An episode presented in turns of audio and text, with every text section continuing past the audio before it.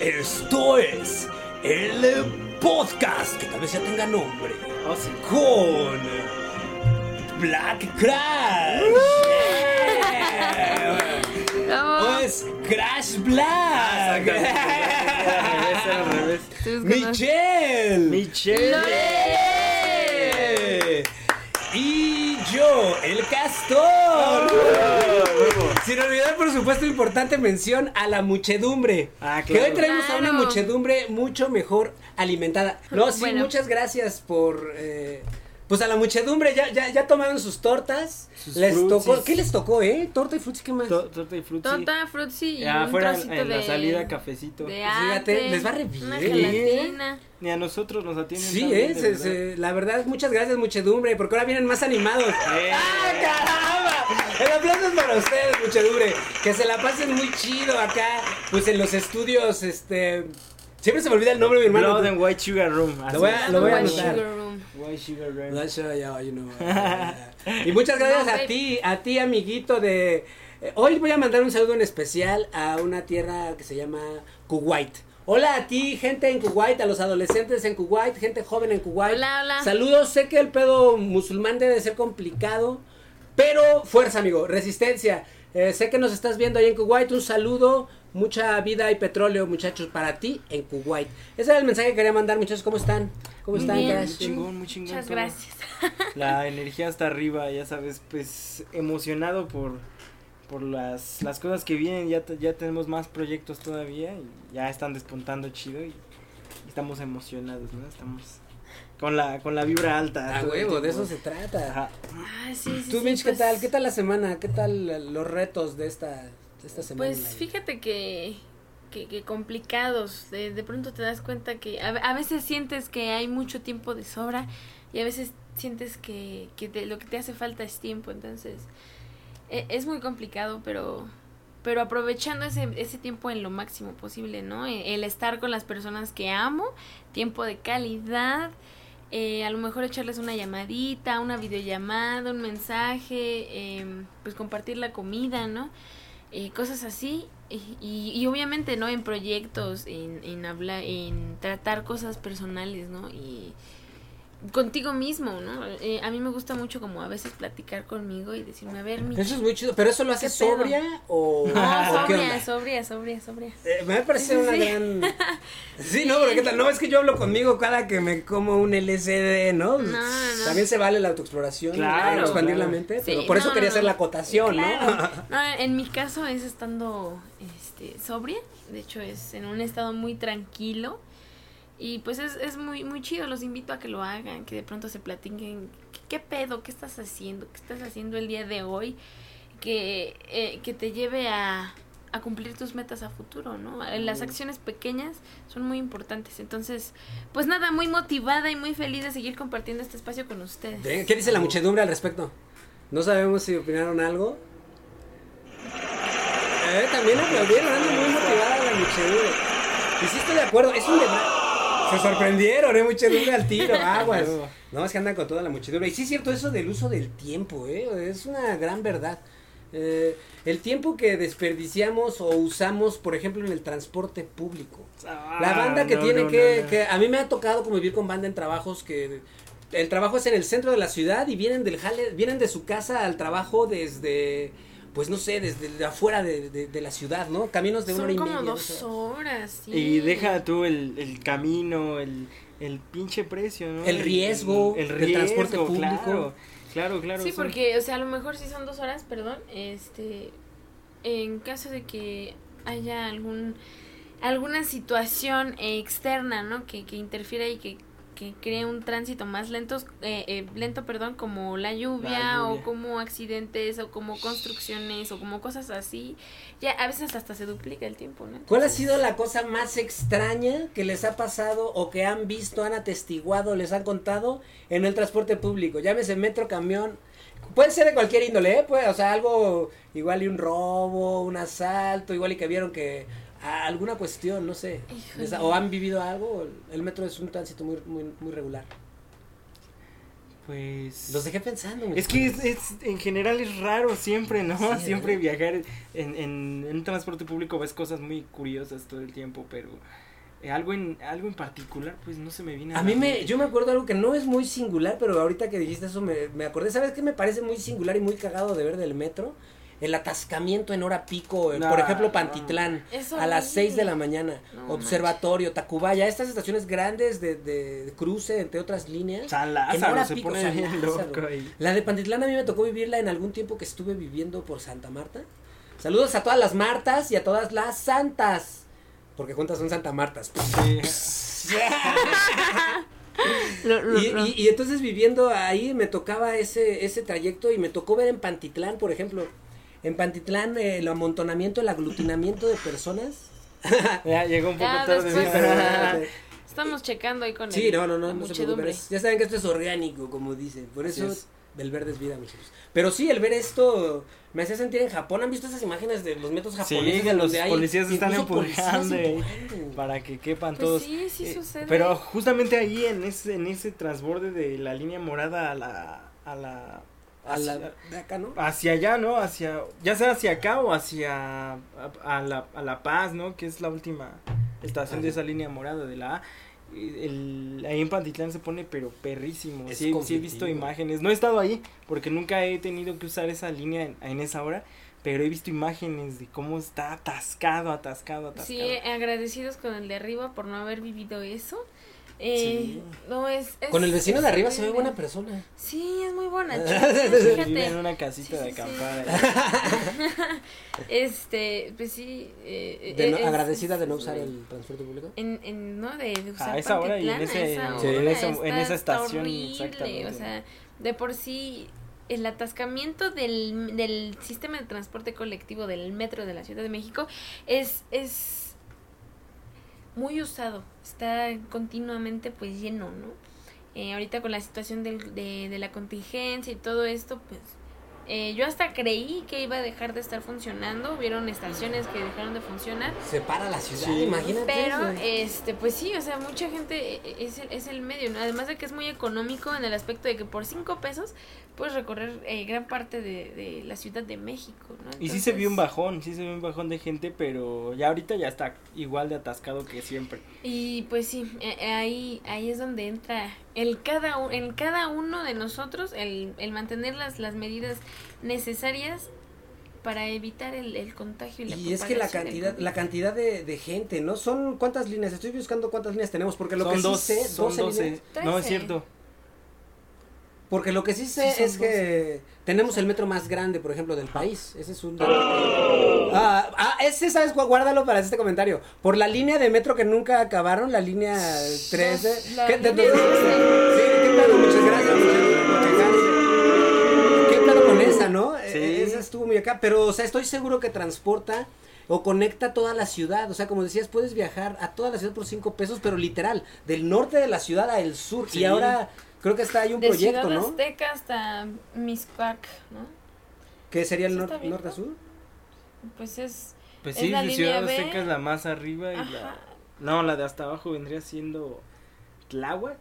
Tláhuac, sí, como por ahí. No sé, eh, eh, la Ciudad de México, a pesar de ser un territorio, eh, lo, lo ves, lo comparas con los otros estados, con toda la República Mexicana. Es un espacio muy pequeño, pero para cada una de, no- de nosotros eh, como personitas, pues es, es muy amplio. Pero fíjate cómo somos un estado, sí es cierto eso, o sea, geográficamente la Ciudad de México no es tan grande, pero es la ciudad más, bueno, era, ahorita debe ser la segunda o tercera más grande del mundo en, en cuestiones de población. O sea, un amontonamiento en el metro es la muerte. ¿eh? Sí. Y además el metro no es solo eso, también es una fuente de trabajo. La gente que, que vende cosas, porque yo sé que nos estás viendo a ti en Kuwait, saludos amiguito, pero aquí en la Ciudad de México, si tú te subes, pues digamos en la primera estación en Pantitlán y te bajas en la última y te propusieras comprar una cosa a cada persona que se sube, sí te gastas una feria, ¿no? Sí, Cabrón, sí, ¿eh? Es una se lana. suben. Sí, sí, sí. Hay veces en las que hasta los, los vendedores se, se acumulan en un solo vagón, ¿no? Entonces uno ofrece su producto y así se turnan y luego el otro y luego el otro y el que pegue y, vámonos. Sí, eh, eh, Entonces, combinando, no, bueno, y termina uno de echar su letanía y el otro ya por obligación, su primer frase tiene que ser. Y, Si si- lo y- y prefiere. bien si lo prefiere. Le da entrada, y ¿no? ya, ya, ya, exactamente. Sí, ya. ya, ya es un discurso que también ya traen muy bien muchas, este... es el discurso. Para las mafias, porque también hay mafias, ¿no? Por ejemplo, a mí me tocó en algún momento en la vida tocar la guitarra en el metro. Gracias, muchachos, por... Sí, Y- pusieron animosos. No, y sí me acuerdo, o sea, que o sea, había como que cierta organización para ir al, al metro Está y tocar, complicado, o sea, eh. sí, Está sí, muy, sí, muy- hay, hay ciertas mafias, ¿no? En el, en el metro de la ciudad. Creo que ahí es donde está más denso porque realmente creo que en todo lado hay cierto control, búsqueda de control, por lo tanto hay cierta mafia, si lo quieres llamar así. Entonces en el metro pues está más denso porque también nosotros fuimos a, a tocar. Y si no es con los policías Ah, o, o Con los con las mismos autorizadas de ahí, es con los mismos este pues vagoneros. Incluso para no sé que agarres y te pongas a vender voy a vender aquí en la banqueta de mi casa. O sea también ahí no es nada más porque tú quieras y porque Diosito así te lo dio a entender. O sea Sí, no, pues es vía pública, ¿no? Exactamente. Entonces pues sí al final de cuentas hay que rendirle cuentas a alguien Oigan, y también saben que, y también saben que, bueno, este comentario está raro. Porque saben también qué pasa en el metro muy cagado cuando pasa, cuando la banda se avienta. Una vez vi una, un Ay, reportaje sí. de un este conductor del metro que platicaba sobre eso y los mandan a terapias y toda la onda, pero eh, incluso tienen un lineamiento, o sea, cuando pasa, empieza la estación, tienen cierto número de cuadros, bueno, de trenes, para frenar. Eh, y si no pueden llegar a tener cierta responsabilidad legal incluso. O sea que depende de dónde se avienta la persona y si le pasa o no, porque esto quiere decir que si la persona se avienta en la última parte del vagón, el chofer tendría todo el tiempo para frenar y no atropellarlo. Claro.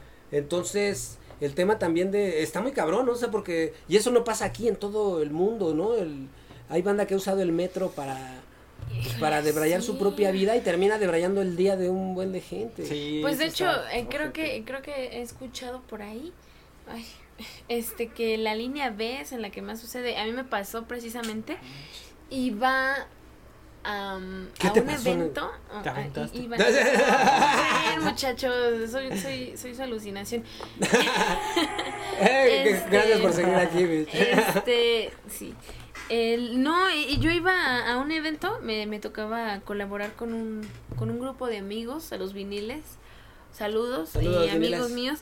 Entonces, eh, me invitaron a, a colaborar con ellos y ese día salí yo desde mi casa y era hasta llegar a Ciudad Azteca y de ahí todavía un tramote como de 40 minutos.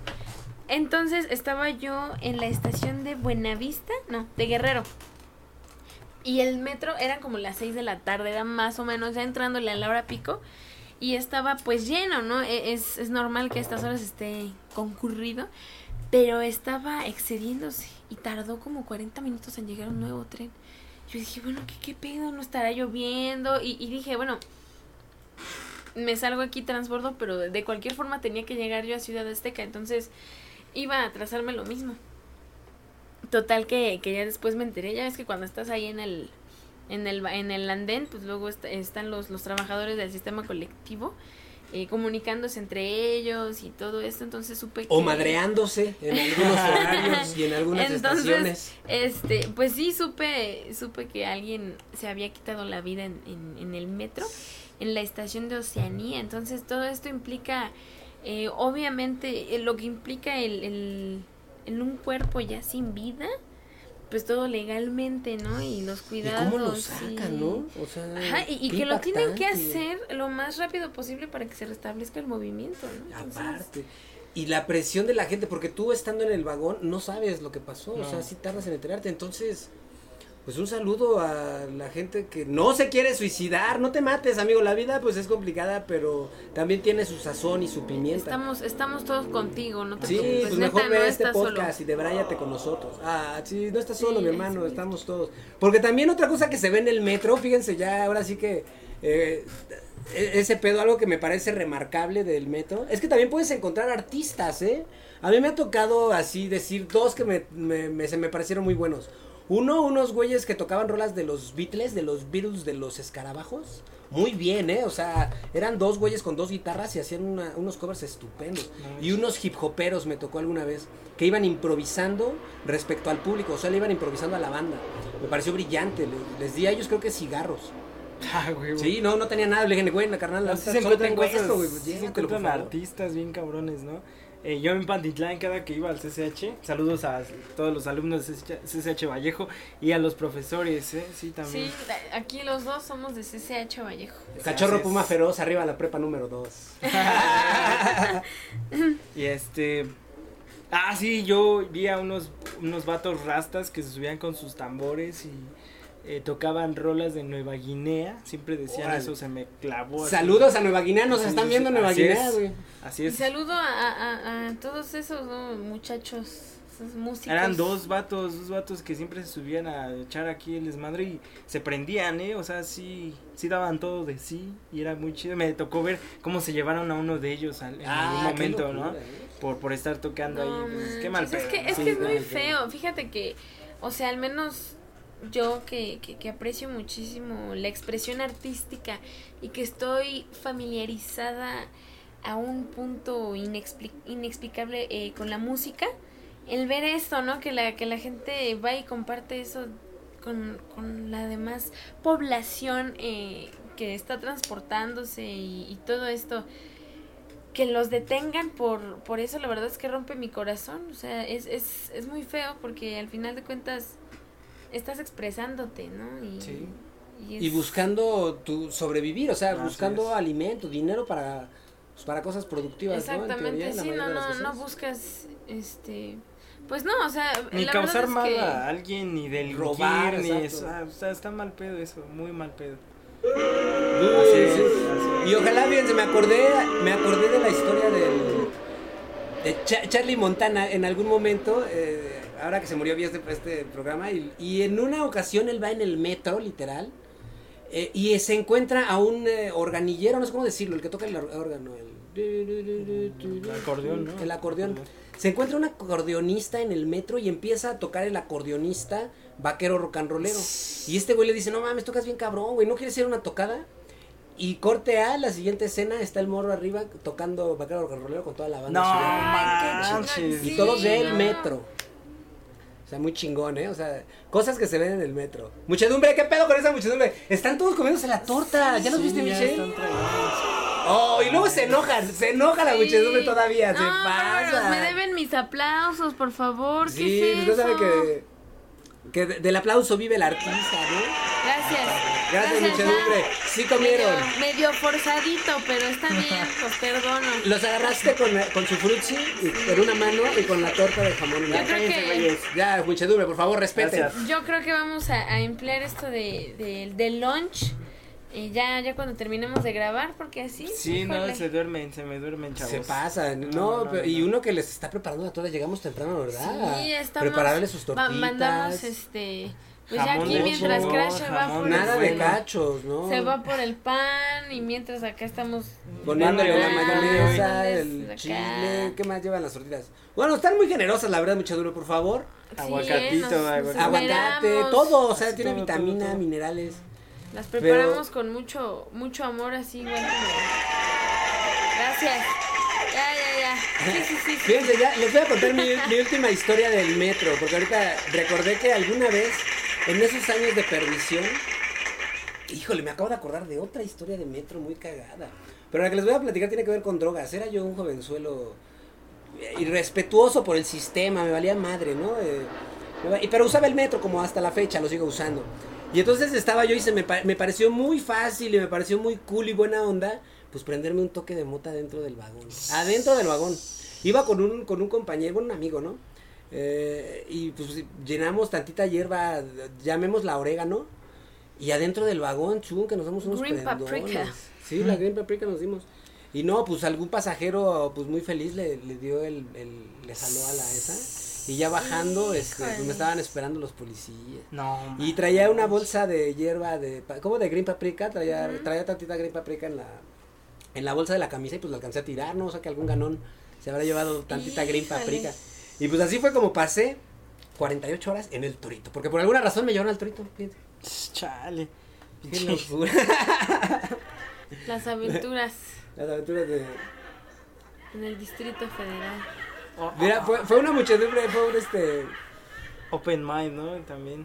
Sí, no, estuvo cagado. Eh, hay una que otra risilla. Está bien. Sí, está fue- bien, no, fue, no fue tan lo- buen chiste, Lo, perdón, lo entendemos, muchedumbre. lo entendemos, pero Sí, no les este, gustó, son muy exigentes los muchachos de la muchedumbre. Sí, no, qué bárbaros. No, no, no, pero este... Pues sí, también es importante, ¿no? Eh, también hablar de, de este asunto del... Yo, yo he tenido eh, muchos roces en el, en el metro, ¿eh? ¿Roces de los incómodos? De También, los dos, también, de los dos. sí. eh, lamentablemente el acoso está a lo Ah, que sí. da. Y yo no soy una persona que se queda callada, entonces yo los enfrento. Y, y la neta es que cuando les digo sus cosas, se las digo así en la jeta. Entonces, ya se quedan Si sí, te ha tocado, ¿te gustaría compartir alguna experiencia? Híjole, eh, creo que desde que yo iba en la secundaria, iba yo camino a mi casa y, se me acercaban así, pasaban cerca de mí y me decían así, que qué bonitas piernas y cosas así. Entonces yo me volteaba a verlos y les hacía señas obscenas. Em, y me les quedaba viendo, ¿no? Como de qué, güey, a ver, vuélvemelo a decir, cabrón. Y, y, y entonces ahí empecé yo a, a ser más confrontativa. Ya iba yo en el CCH. Yo he sido una persona eh, muy fachosa toda la vida, ¿eh? La verdad es que ustedes me ven aquí arregladita, así como que medio más o menos. Pero me da mucha, mucha flojera el tener que buscar qué ponerme. Me da mucha flojera. ¿Por dónde? Entonces, cuando iba al CCH, más pues yendo temprano, ¿no? Y luego tenía clase de educación física, porque iba en primer semestre en ese entonces, eh, iba con, como con una especie de, de mayones, como con pants, con playeras igual así grandes, mi mochila, una sudadera, mis audífonos, X, o sea, ni me maquillaba, ni nada. Y, y esto se los comento porque lamentablemente estamos acostumbrados a justificar estos actos, no son, no son justificables para nada, así yo fuera vestida como fuera vestida, eh, merezco respeto, ¿no? Como todos lo Claro. merecemos. Entonces, eh, me acuerdo que esa vez iba yo a bajar, eh, yo bajaba a una estación antes de la terminal y me, me paré así en la puerta para esperar ya a llegar a la estación y un sujeto se paró al lado de mí y me agarró el trasero. Y me acuerdo que en ese momento hasta no lo creí por lo cínico. Y lo vi en el reflejo y dije, es que sí. Y entonces volteé y lo quité y le dije, ¿qué te pasa, estúpido? Algo así, es que la verdad soy una persona muy vulgar.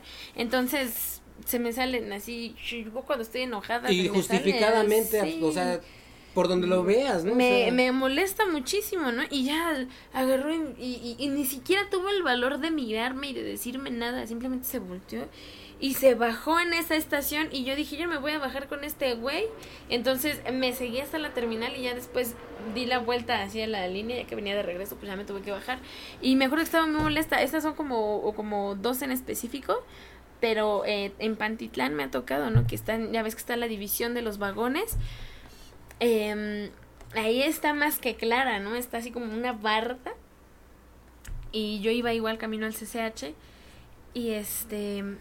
Y un, señor estaba ahí formado. Y todas las mujeres que estábamos en esa área lo volteaban a ver, pero nadie decía nada. Y a mí eso me llenó de mucha impotencia porque dije, ¿qué, qué, qué, qué, qué? Y entonces me acerqué muy amablemente y le dije, em, ¿puedes salirte del área exclusiva, por favor? Y para mi sorpresa, ese día no habían mm, policías, porque me parece que a la hora que salen a desayunar, pues salen todos juntos, entonces dejan descuidado del área, y muy mal. Entonces, eh, me acuerdo que, que le dije, y se me puso al pedo, pero cabrón, me dijo, pero ¿en dónde dice? Y yo así de amigo, está en el piso, ahí dice área exclusiva, está en la bar, en las bardas que ponen aquí, está en los anuncios que están por todo el, el, el- el metro, la estación. Y si no te basta, o sea, y me dijo, no, pero es que en qué ley. Y me dio mucha impotencia porque sí está marcado la ley. Ahora Eh, ya, sí, ahora ya. Ajá, ya entonces, está. entonces fue como, como, no me voy a salir y en eso iba llegando ya el metro y, y me acuerdo que, que me sentí muy mal, ese día me dio mucha impotencia, pero no por el sujeto, por mis compañeras mujeres que decidieron no hacer nada. Yo entiendo que a veces nos cuesta levantar la voz, pero si una ya lo hizo, creo que lo mínimo que podemos hacer es apoyarla, ¿no? Porque me sentí muy sola. O sea, no, eso no me debilitó. A mí nunca me ha debilitado el enfrentarme sola a alguien.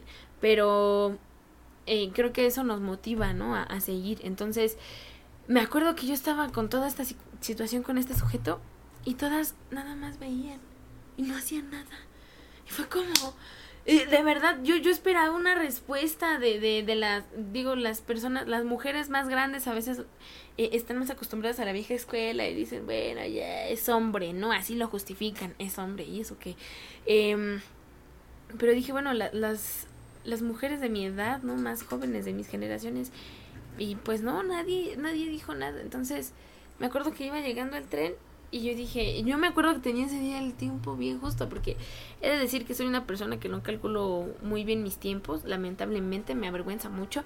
Entonces iba yo camino a la clase así de que iba a llegar derrapando hacia el salón y me aventando mi mochila. Entonces dije, híjole, o sacrifico cinco minutos para, o sea, llego tarde, o, o qué voy a hacer, porque ese güey no se iba a mover.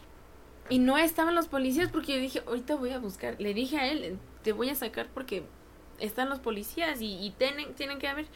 Entonces los buscaba por todos lados y no estaban.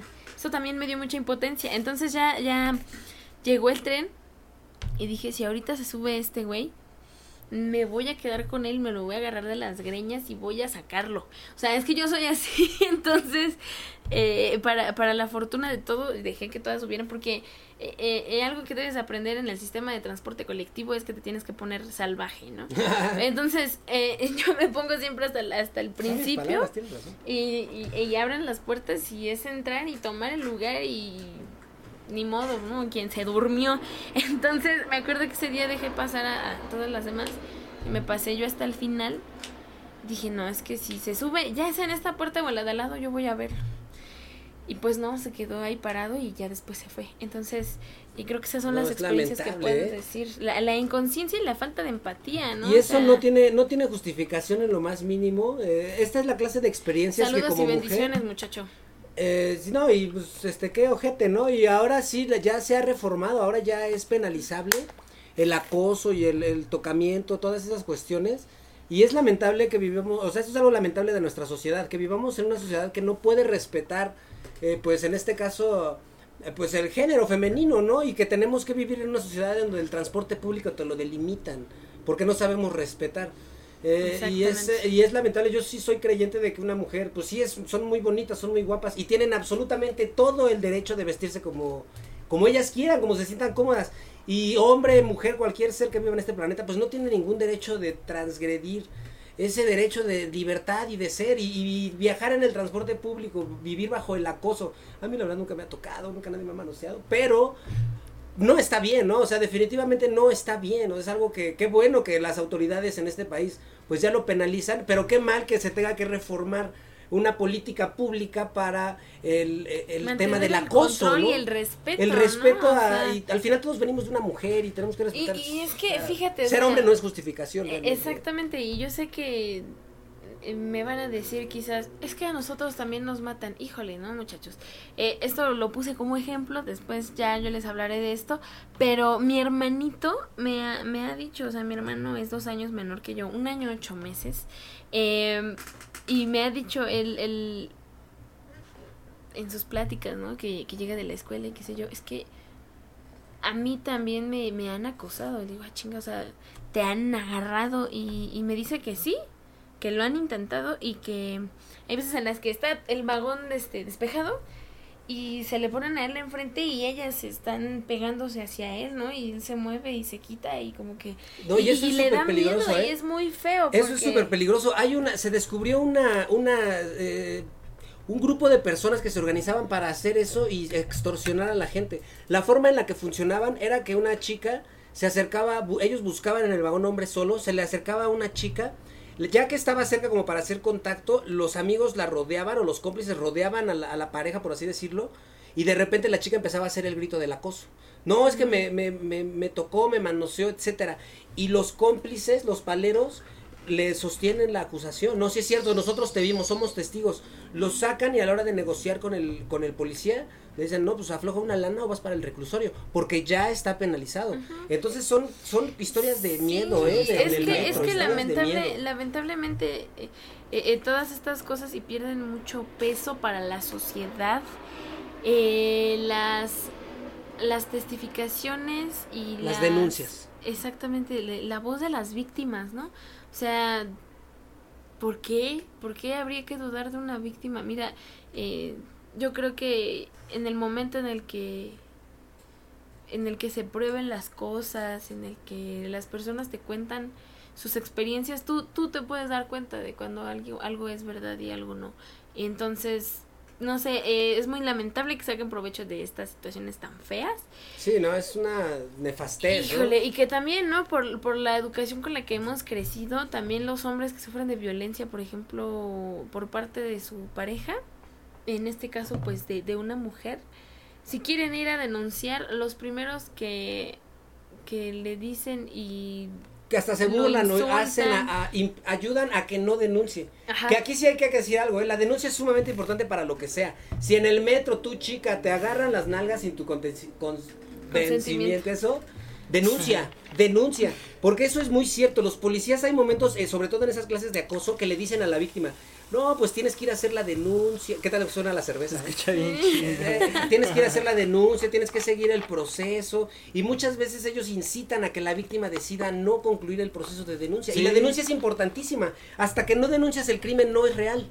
No pasó ante la ley. Al final del día vivimos bajo un marco legal. Sí, es, Y es cosas como estas muy, están es muy estipuladas. complicado, ¿no? Y, y bueno, este, este, este año recientemente pues se, se aprobó lo de la ley Olimpia, que también fue por, por esta chica que estuvo ahí buscando y, y, y lo halló y, y se pudo y pues bueno, pues un, un aplauso, ¿no? Para, Venga, muchedumbre.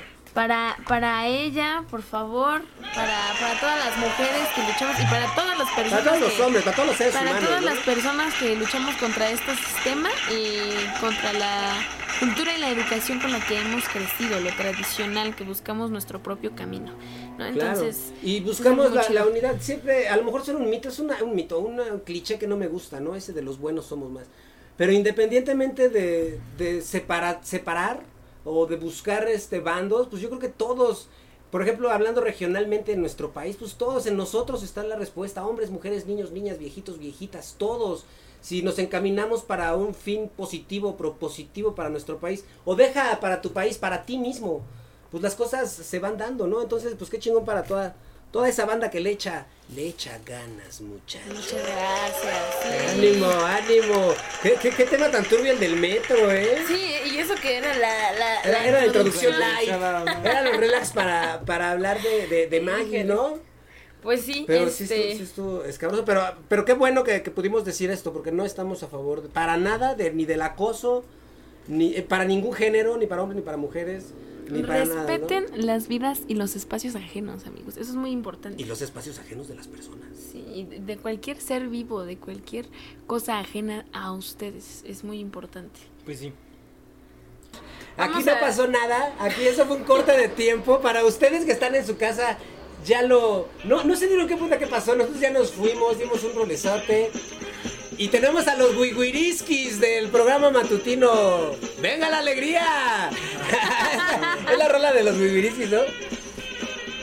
Mira nada más, no, no contaba con la música de los wiguiriskis. Sí, estábamos en nuestro pequeño break. Wiguiriskis. Muy bien. No me acordé cómo le hacen. Bueno, ustedes no notaron nada, muchachos. Para ustedes todo esto solo pasó en un segundo, pero nosotros ya descubrimos eh, dos, tres ondas muy interesantes en este ratote que para ustedes solo son un minuto. Y pues hemos ya con toda la intención de, de abarcar este bonito tema que ha estado en el tintero ya por un par de semanas. Sí, sí, sí. Eh, aquí la protagonista va a estar en algún lugar de aquí, tal vez la magia de la edición la, la aparezca. Y pues, ¿qué te parece si el señor eh, Crash Black, Black Crash, nos da la... Pues, platícanos qué onda, qué, cómo está la onda con la magia, con la... Con la Dinos de qué vamos a hablar, bien. Mira, eh, eh, vamos hoy a, hablar, bueno, preparamos este asunto para todos ustedes. Es una historia de amor, una historia bastante bonita de, de Ah. una, ah, exacto, de una ah, Exacto. Sí. De- Ay, de- muchedumbre. pues de una hermosa perrita llamada Maggie, la cual pues es mi perrita, es mi perrija. Una pitbull este, muy bonita. Una pitbull muy preciosa. Y pues contar toda, toda la historia, ¿no? Cómo nos encontramos, cómo ha ido creciendo, cómo se ha complicado el asunto, pero pues aquí seguimos, ¿no? Entonces este, esto es de lo que voy a hablar a continuación. Espero les agrade todo este asunto, como, Lo reflexionen, ¿no? ajá, lo Sí, reflexionen una historia también. de mucha Sí, reflexión. porque no es la historia solo de Maggie. Aquí, pues, quiero que tengan en cuenta que no es la única que ha vivido cosas así. Que no es el único caso en este mundo. Y creo que las personas que gustan de convivir con animales, obviamente han de saber historias, bueno, increíbles y horribles acerca de animales, acerca de maltrato. Entonces, quiero que reflexionen, quiero que eh, se lo cuestionen, que que traten de aportar un poco también y que si tienen alguna historia igual nos la cuenten igual Bienvenida. este podemos presentarla aquí en algún momento ojalá que, que pues les agrade no pues vamos Que a permíteme, empezar. que permíteme decir que es una historia admirable, ¿eh? es una historia así como preámbulo, permíteme decir que es admirable. Y antes de que lo, de que lo, de que lo platiques, yo sí espero que tú que estás escuchando esto, busques ese lugar en tu ser y, y te des cuenta que estamos conectados, todos somos uno y yo admiro mucho y, y les reconozco a los dos ese trabajo que han, que han hecho con Maggie. Es algo que como ser humano lo admiro, lo reconozco y veo esa grandeza y ese corazón. Y pues por favor, por favor muchachos, este, arránquense, arránquense Claro, con la claro. historia. Yeah, ¡uh! ánimo muchachos. Ay, Muchas muchachos, gracias. ahora sí desayunó, ¿eh? ¿Qué tal? Ya se acabaron, ya se pasaron la media torta que llevaba atorada ya les, ya les pegó el frutzi Ya. Ya les- sí, sí, sí pone chido, ¿eh? Sí. No activaste los cassettes. Pero venga, ojalá y por aquí estén apareciendo imágenes de Maggie, Maggie la pequeña pitbull. Así es, Maggie, la pequeña Pitbull, hasta tiene sus redes sociales, este, las van a aparecer aquí, entonces, este, ojalá la puedan seguir, la puedan, pues para ver la historia más de cerca, ¿no? Para ver su, su crecimiento y su, su, su vida como, como tal, ¿no? Sí, o sea, aquí, Actualmente. aquí la van a escuchar y la van a ver con más continuidad. eh, pero su Instagram igual fue creado con la finalidad de que se haga conciencia y de que su de que, de que su historia sea contada. Entonces la, la, la estamos subiendo por partes, pero pues ahí la pueden ir a checar y darle mucho amor también. Platíquenos cómo conocieron a Maggie. ¿Cómo fue Pues, el momento? Pues mira, eh, toda mi familia siempre ha tenido un negocio de tamales. Muy ricos, por cierto. Muy deliciosos, recomendables al 100. Y bueno, este, yo, yo he trabajado una gran parte de mi vida ahí. Entonces, pues era un día normal de ir a trabajar a las 6 de la mañana hacia la casa, el lugar donde se recogen las cosas para ir a poner los puestos. Pues entonces era un día totalmente común y corriente, un 28 de Mayo. De, de mayo, perdón, 28 de mayo del 2019. Y pues iba caminando normal hacia Casi el año va cumpliendo. más de un Pasó año, ya el ¿no? año. Más de un año. Y este, iba caminando totalmente normal y me di cuenta que unas bolsas se estaban moviendo en una calle, en la calle 17 para ser más concisos. Yo vivo en la calle 1 y pues tengo que ir a la 21, no es mucho lo que recorro, entonces en la calle 17 vi que se movían unas bolsas eh, de basura, donde siempre deja la gente la basura porque ahí pasa el camión y pues se me hizo totalmente normal ver que pues hay, quizá había ratas, quizá había algún animal por ahí. ¿no? Lo ignoré totalmente. Entonces llegué a la casa, recogimos las cosas para llevar el puesto, llevé el primer puesto, eh, pero tenía que regresar por el segundo puesto. De regreso pues veo unas como especie de animales grises, pues, confirmé mi teoría de que eran ratas, ¿no? Eh, y volví a De, de cuatro patas hay que hacer la aclaración. Ah, sí, de no cuatro ratas patas. de de- dos. no, no, Esos no. pillos a ellos no les mandamos saludos. No, para nada. Sí, no, no, no, Y te encuentras a las ratas. Y me encuentro, ajá, entonces yo pensé que eran ratas, ¿no? O sea, me, se me hizo totalmente normal y común e ignorable al 100. Entonces seguí mi camino y ya recogí, eh, recogí las cosas para llevar al segundo puesto. Y de regreso veo unas orejitas, de- pero eran largas. Y dije, no pueden ser ratas. Como de Box Bunny. Como de voz. sí, son unas orejas muy chistosas, como de conejo. Y, eh, pero obviamente pues sí se veía la forma de que era un, un perrito, vi que era un perrito. Dije, chale, dejaron un perrito ahí tirado, ¿no? Y mientras me iba acercando, porque estaba todo oscuro, eran las cinco y media, seis de la mañana aproximadamente, todavía estaba oscuro todo. Me voy acercando y, y veo que son dos perritos. Y digo, manches, qué tranza. Entonces me, me volví a regresar a, a- al carrito donde dejamos las cosas. Agarré dos bolsas de plástico. Bueno, agarré como cinco bolsas de plástico de esas de asa para ponerlos ahí y pues llevármelos porque no podía dejarlos ahí. O sea, sí sentí, sentí muy feo. Eran unos cachorritos, bebé. De lejos se veían, ¿no? Ya me iba acercando. Y pues los agarré, los cargué. Los metí a bolsas individuales. Pero vi que se estaba moviendo todavía la bolsa. Entonces ya fue, sentí otra vez muy feo. Entonces rompí la bolsa porque no se Sí, podía. ya fue con desesperación. Ajá, y, y pues Ahí ya habían notado que había algo, ¿no? O Así sea, es, sí, obviamente me, me llené de, de porquería porque la, la bolsa pues ya traía me, Heces. orina y heces de los, de los cachorritos, ¿no? Ya llevan ahí un buen rato, yo creo. Y veo que es otra perrita, bueno, eh, otro, otro cachorro. Y lo agarré, lo, lo traté de limpiar un poco y lo puse en una bolsa. Y, y pues, insisto, como vivo muy cerca, pues se me hizo muy fácil pues venir a mi casa y, y dejarlos aquí porque pues tenía que trabajar, o sea, no, no podía estar aquí mucho tiempo. Entonces, pues ya chequé el estado en el que estaban y pues la que estaba en la bolsa ya se veía moribunda, o sea, ya... Le costaba trabajo respirar. Pero ¿qué encontraron? o sea, Ya abren la bolsa y ¿qué es lo que ven? A, a una perrita, una ¿A perrita. una? ¿Una nada más? Eh, aparte de las dos que está, de los dos que estaban afuera, que esos se escabulleron de la bolsa, ¿no? A ver, rompieron. La rompieron, o sea, ellos estaban afuera y a salvo de cierta forma, pero adentro estaba un- una perrita y ya casi muerta, o sea, yo pensé que no iba a durar nada viva, o sea, eh, no, no podía respirar bien, chillaba pero horrible, entonces... Y la expresión de su, de su rostro era muy, muy triste. O sea, insisto, pueden ir a ver a Instagram eh, la- las fotos o las estaremos ahí aquí poniendo este, Apareciendo la- algunas las imágenes. fotos. Eh, fue algo muy triste y muy preocupante y que no, no podíamos, o sea, no se puede pasar por alto. O sea, tú no puedes ver un animal sufriendo y decir, ay, tengo cosas que hacer porque entonces, ¿qué vida es la que tiene más valor, no? Y qué es lo que le da valor a tu vida, no sé.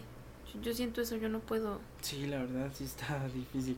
Eh, Y entonces se encuentran, ven, y ahí todavía no te das cuenta de las condiciones en las que está. O sea, ahí como que asumes que es una perrita que no está del todo bien. O sea, ¿te das cuenta luego lo que está mal? ¿O cómo descubres? que- Me doy cuenta que estaba moribunda, que ya le faltaba el aire, que ya no quería ni respirar, pues, pero no me di cuenta de nada más. Eso fue lo único que noté. Me los traje y se me hizo extraño que no se intentaran escapar, ¿no? Se me hizo muy... muy ¿A raro. cuántos te trajiste? Eran los tres, a los Los tres tres. que encontré me los traje. Y este, los puse aquí en el baño para limpiarlos un poco y para darles un poco de leche, era lo único que podía darles. Obviamente, como no tenía mascotas, pues no tenía un alimento para animales, nada, o sea, absolutamente nada. Lo único que podía pues, sacar era leche. Les di un poco de leche a los tres y dos de ellos tomaron muy bien, como normal. Pero la que estaba más mal, la que encontramos en la bolsa, eh, le tuve que dar con una jeringa porque, o sea, de plano no, no, no podía ni comer ya. ¿No? Entonces sí sentí que ya, ya se iba a morir en cualquier momento. Pero pues bueno, en, en- entre que sí que no, me llevé a una de ellas para el puesto por si la quería uno de mis tíos. Se le dije que las, los iba a dar en adopción, ¿no? Y nos dimos cuenta que no caminaba esa, esa otra perrita, la cual hoy en día se llama Laila Laila. no caminaba. Entonces me saqué de onda. Y vine a ver al otro que era un machito y tampoco caminaba. Pero sí estaban de pie, o sea, sí, esta- sí estaban, este, Se incorporaban, sentados. se incorporaban. Y la otra nena no. La otra nena ni se movía, tirada, o sea, ni siquiera se movía. Y- Abandonada. Y, y ya empezó, o sea, ahí fue donde me di cuenta que tenían problemas en su columna. Y que quizá por eso los tiraron, por ese, por ese motivo. Pero qué, qué, o sea, aquí, ¿qué podemos pensar? ¿Que nacieron así los perritos malos o que fue a, a causa de, de, pues de algo, ¿no? Mano humana. La verdad yo creo, mi, mi, mi creer es que nacieron así. Pero eh, mucha gente da la hipótesis de que igual y los golpearon y de que igual y los este, maltrataron y así quedaron. O sea, y de Qué cualquier forma, ¿no? O sea, el hecho de haberlos tirado y, y, y- y es, es- es un maltrato muy feo. Sí. Así es. No sabemos qué es lo que hayan vivido o sufrido en ese tiempo en el que pues antes de que, de que los tiraran y los, los- lo- pues se, se encontraran en nuestras vidas, ¿no? Así es. Porque también la hipótesis que tenemos por el hecho de tener esta etiqueta de la raza pitbull, eh, mucha gente explota a los animales. Por favor, por eso adopten, no, no compren, no fomenten estas... Eh, Ay, te- estos no comportamientos. Ay, Esto- estos comportamientos porque realmente sufren mucho lo tanto como o sea los cachorritos como principalmente pues pues las mamás no la, la hembra o sea es obligada a, a parir es explotada es, es obligada pues a, a salir preñada y ni siquiera en unas condiciones pues dignas, o sea sí. es, es, es muy feo Y- entonces Y, justamente ese es el tema que quería tocar. Mi hipótesis ah, inmediata fue esa, que quizá lucran con los cachorros de esa raza, porque en esta colonia abundan los pitbull, pero de verdad que, Que es abundan. una raza muy bonita, ¿eh? La verdad. Ujú. Aquí yo quiero hacer un pequeño paréntesis. Bueno, espera, seré lo más breve posible. La raza Pitbull, que según la otra vez estábamos hablando, es la mezcla del Terrier Bulldog y el, Bull Bulldog, Terrier. Es. es. una raza que históricamente se creó para defensa y peleas, este, tiempos romanos. La raza como tal es un perro común y corriente. Tiene una muy mala fama de ser un perro violento, aunque sí tiene condiciones de pelea, porque fue criado como tal para tal. Su piel es más elástica, su- la mordida de, de un pitbull es muy fuerte, la quijada, si muerde y te preña ya no te suelta. Pero quiero hacer la aclaración que me parece muy importante hacerla de que la raza como tal no tiene ningún problema. La raza, eh, él es un ser y muchas veces como lo que comentaba, ¿no? Esta raza se ha usado para peleas, se ha usado, ha crecido con un estigma desde, desde mucho tiempo. Eh, al cortarle las orejas, darles una... Eso de cortarle las orejas y la cola a mí me parece brutal, brutal. favor, no o sea, lo ¿por qué? ajá. Y ente- a- antes lo hacían para este tema de, de impacto, para que se vea un perro más impactante para la hora de la pelea. sí, y para que las mordidas no le agarrara las orejas y cosas que van para lo mismo. Pero como tal el perro cuando nace, pues es un perrito inocente y buen pedo y, Y que- amigable, y no es malo, es el humano el que tiene el pedo. sea la raza que sea, yo creo que el comportamiento del animal depende mucho de el amo, del compañero Totalmente. humano, del criador. que- cómo, cómo lo lleve a cabo y cómo se comporte con él. o Y eso aplica desde los chihuahua, a mí como me caga eso, Ay, ¿eh? sí. Los chihuahua y los schnauzers que van gritando neuróticos todo el tiempo. Ese no es un perro normal, es un perro desequilibrado. Y, y yo lo veo mucho en razas pequeñas. Y, y qué bueno que haces esa acotación porque eso no tiene que ver con la raza. Eso va con todas las razas y todos los animales van a absorber lo que nosotros humanos dueños...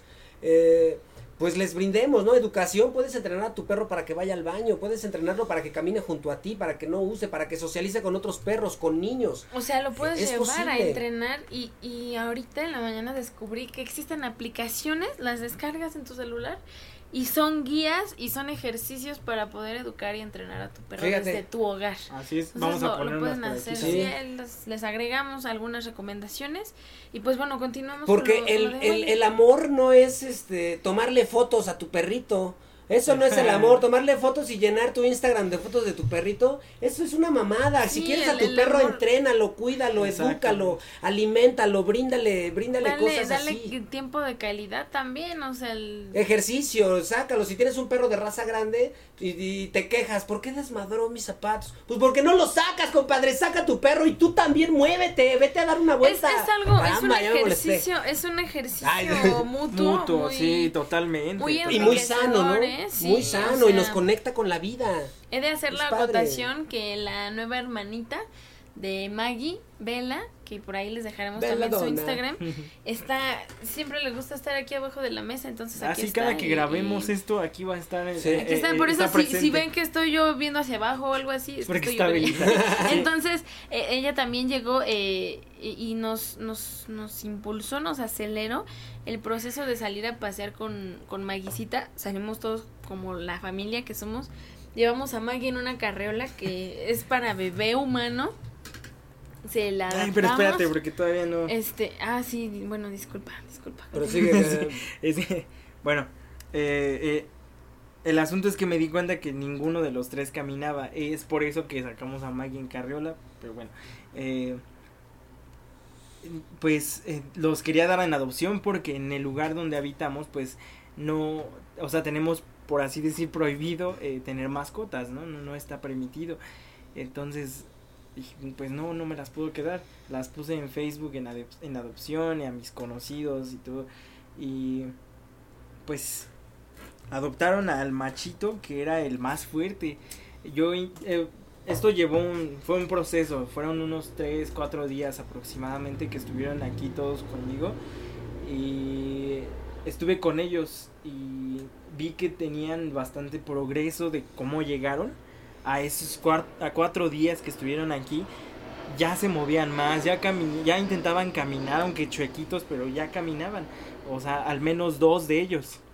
Más o menos, ¿qué edad, edad creen que los encontraron? Que les, les calculan más o menos Unos dos meses. Dos, meses tres meses, dos, sí. tres meses. De hecho, el machito, eh, estaban los tres, dormían juntos en una cajita, los tres juntos.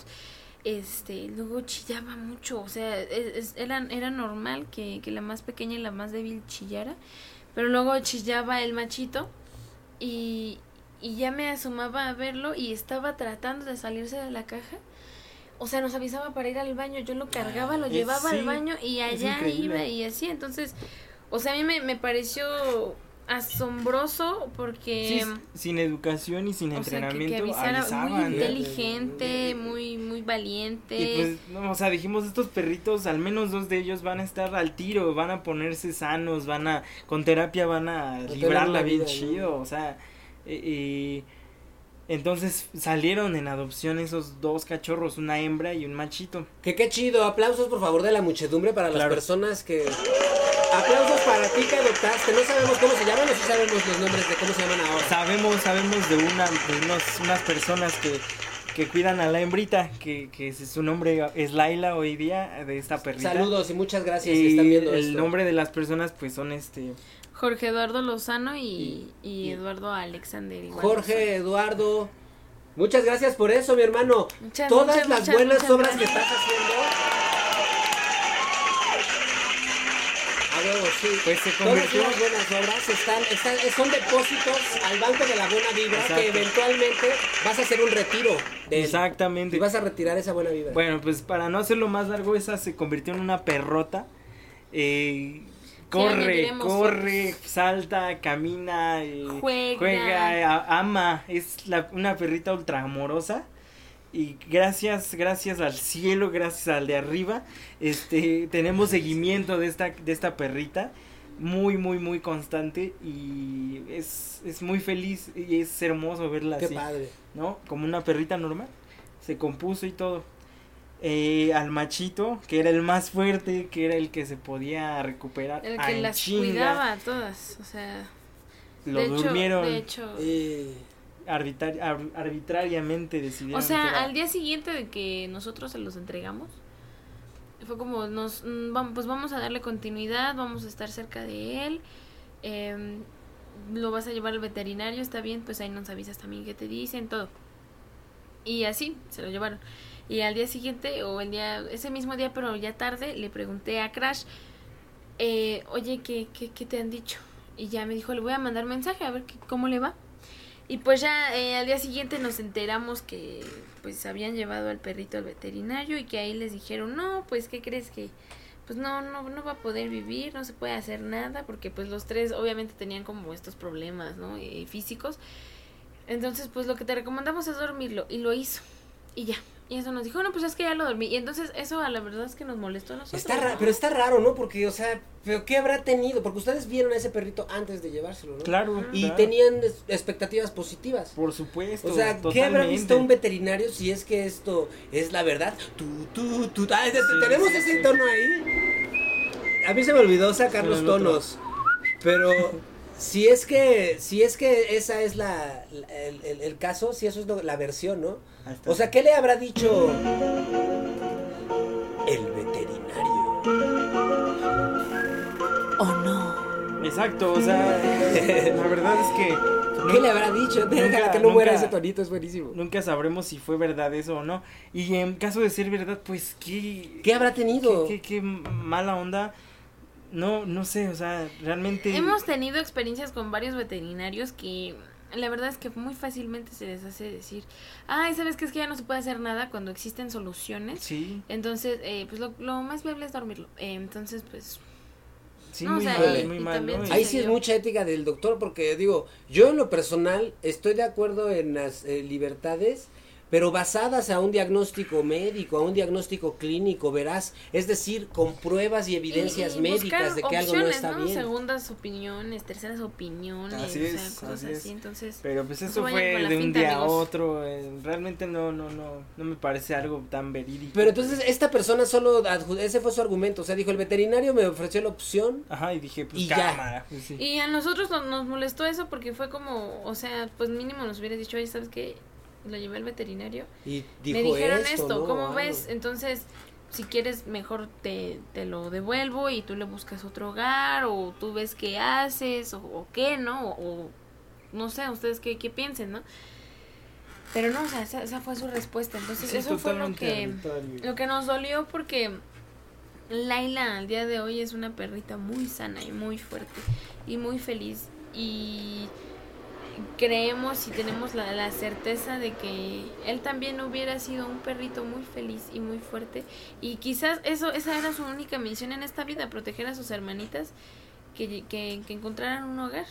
Eh, eso fue lo que lo que nos consuela, ¿no? Al final de cuentas, ¿no? La- las cosas que tratamos de repetirnos para, para, pues, de alguna forma dejar atrás ese, ese, ese episodio, ¿no? Esa, ese coraje, ¿no? Esa Es que sí está, está muy, muy raro, ¿no? O sea, y esperar que pues realmente haya sido un, un diagnóstico negativo, ¿no? O sea, que para mí sería la única justificación para una decisión así, que realmente el veterinario, pensando que es un profesional ético, moral, en todo lo que da, pues realmente haya sido la mejor decisión para, para, el, para el perrito en este caso, ¿no? Porque si fue una decisión arbitraria de nada más porque me estorba, me parecería, me parecería una ojetada, ¿no? Sí, claro. Claro, y, y bueno, eh, eh, eh, a final de cuentas, pues así así pasó y ya no se le puede hacer nada.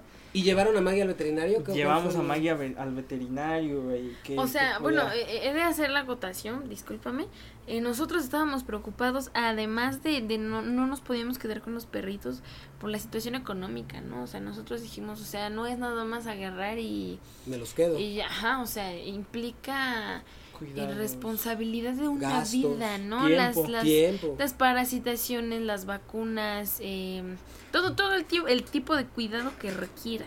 Entonces, eh, me acuerdo que eh, esta perrita que era la, la más débil, me acuerdo que eh, se llevaron a Laila. Yo no me quería separar de ella, yo estaba sufriendo ese día. Qué bonito nombre, ¿eh? Me gusta cómo suena Laila. Sí, sí, sí. Es una rola de Eric Clapton también, ¿no? Así Sí. es, así es. Este, entonces, em, pasaban los días y sí se veía una, un, un- un avance en la perrita chiquitita, la más débil. Igual seguía sin moverse, eh, chillaba, pero ya no igual que antes. Y su, su expresión cambió. Cambió totalmente. Así, en cuestión de cinco días tenemos la, la evolución de esto, ¿no? De hecho, nosotros nos asombramos porque le tomé una foto y se la enseñé a Crash y le dije, mira, y la comparamos, o sea, habían pasado cuatro días y fue, no manches. Entonces, eh, pues lo que nos surgió era llevarla al veterinario, ¿no? Dijimos, bueno, a ver, ¿qué vamos a hacer? Entonces ya no, no, no, no nos quedaron ganas de buscarle otro hogar. Dijimos, se va a quedar, va a ser parte de, de Sí, la de que al familia. principio ni nombre queríamos. Les costó trabajo llegar a esa decisión, digo, con el antecedente que nos platicaban de que no permitían mascotas, por Ajá. ejemplo, en el lugar. El, el agregarle, el saber el peso de la responsabilidad. Ajá. O sea, Nos ¿cómo costó- fue que tomaron esa, esa decisión ya? Nos costó por esas eh, eh, circunstancias externas, ¿no? Porque nosotros dijimos sí podemos y sí lo vamos a hacer, pero sí teníamos esa de, y bueno, y si se enteran que tenemos el perro aquí, ¿qué va a pasar? Y si este... Básicamente ese era el único problema, porque nosotros ya estábamos bien decididos a, a, a ya tenerla. O sea, estábamos como temerosos porque la verdad es que nos encariñamos con los tres cachorritos, nos queríamos quedar con todos. Entonces, eh, eh, eh, sí fue la opción buscarles un hogar. Y lo que más nos preocupaba y lo que también nos motivó mucho a quedarnos eh, con ella y, y hacerla parte de nuestra vida fue lo vulnerable que estaba, ¿no? Fue, o sea, si eso le sucedió a su hermanito, ella no le, no le, no le espera mucho allá afuera con quién sabe qué, qué hogar, ¿no? A mí me gusta pensar positivo y pensar que a lo mejor existen personas que al igual que nosotros di- pudieron haber dicho, mira, ten, te doy todo lo mejor de lo mejor y los cuidados y la atención del mundo, pero también pudo haber existido alguien que dijera, uy, no, pues es que está muy mal, ¿no? Tiene tal, tal, tal, tal, tal, mejor no. Entonces... Que ahí, es, ahí ese, que ese es el verdadero punto para mí, ¿eh? Porque, por ejemplo, cuando llegan a, a, a Maggie, a la- al veterinario, ¿qué les dice? ¿Cuál es el diagnóstico clínico de Maggie? Pues los diagnósticos eran un tanto negativos porque fuimos un domingo y estaba un- una persona, un veterinario, un señor a ya las un la tarde. grande, eh, que nos dio el diagnóstico de no, no se va a recuperar, necesita esto, necesita aquello, eh, está toda ¿Pero de qué, era lo que tenía? O sea, ¿cuál era el eh, principal Nos problema? dijeron que tiene problemas neurológicos Neurológicos. en la columna cadera. Ahora ya ya sabemos que pues es en la cadera. La columna no tiene problemas. Y em, que tenía problemas también de desnutrición. Entonces nos dijo, miren, eh, la, la tenemos que internar. Son 3.500 por día. Y son pues como tres días de estar aquí internada. Ocupa alimentos especiales pues para eh, esta situación de la desnutrición, la desparasitación, tal, tal, tal, tal. Todo esto se va a sumar, pero tienen, y nosotros pues dijimos, pues va, ¿no? O sea, hasta- este punto era viable. Em, después eh, no- nos comentó, pero pues tienen que comprometerse en que si, si ustedes vienen en, en estos días a recogerla y la, pues, la pueden recoger sin vida, ¿no? Ajá, o sea, corren no ese riesgo. Entonces dijimos, híjole, bueno, nos la llevamos y lo pensamos. Ajá. Nos la llevamos. Fuimos a los dos días otra vez y nos atendió una doctora. Y la doctora nos dio un diagnóstico distinto, nos dio, nos dijo, sí, este, nos llevamos los, los, los medicamentos y las cosas, la desparasitamos, todo eso sí, pero aquí en la casa. Este, entonces, la doctora nos dijo eh, que bueno que sí, ya le, hicieron el seguimiento de la desparasitación, el alimento especial, ese era cada tres horas, eran unas latitas.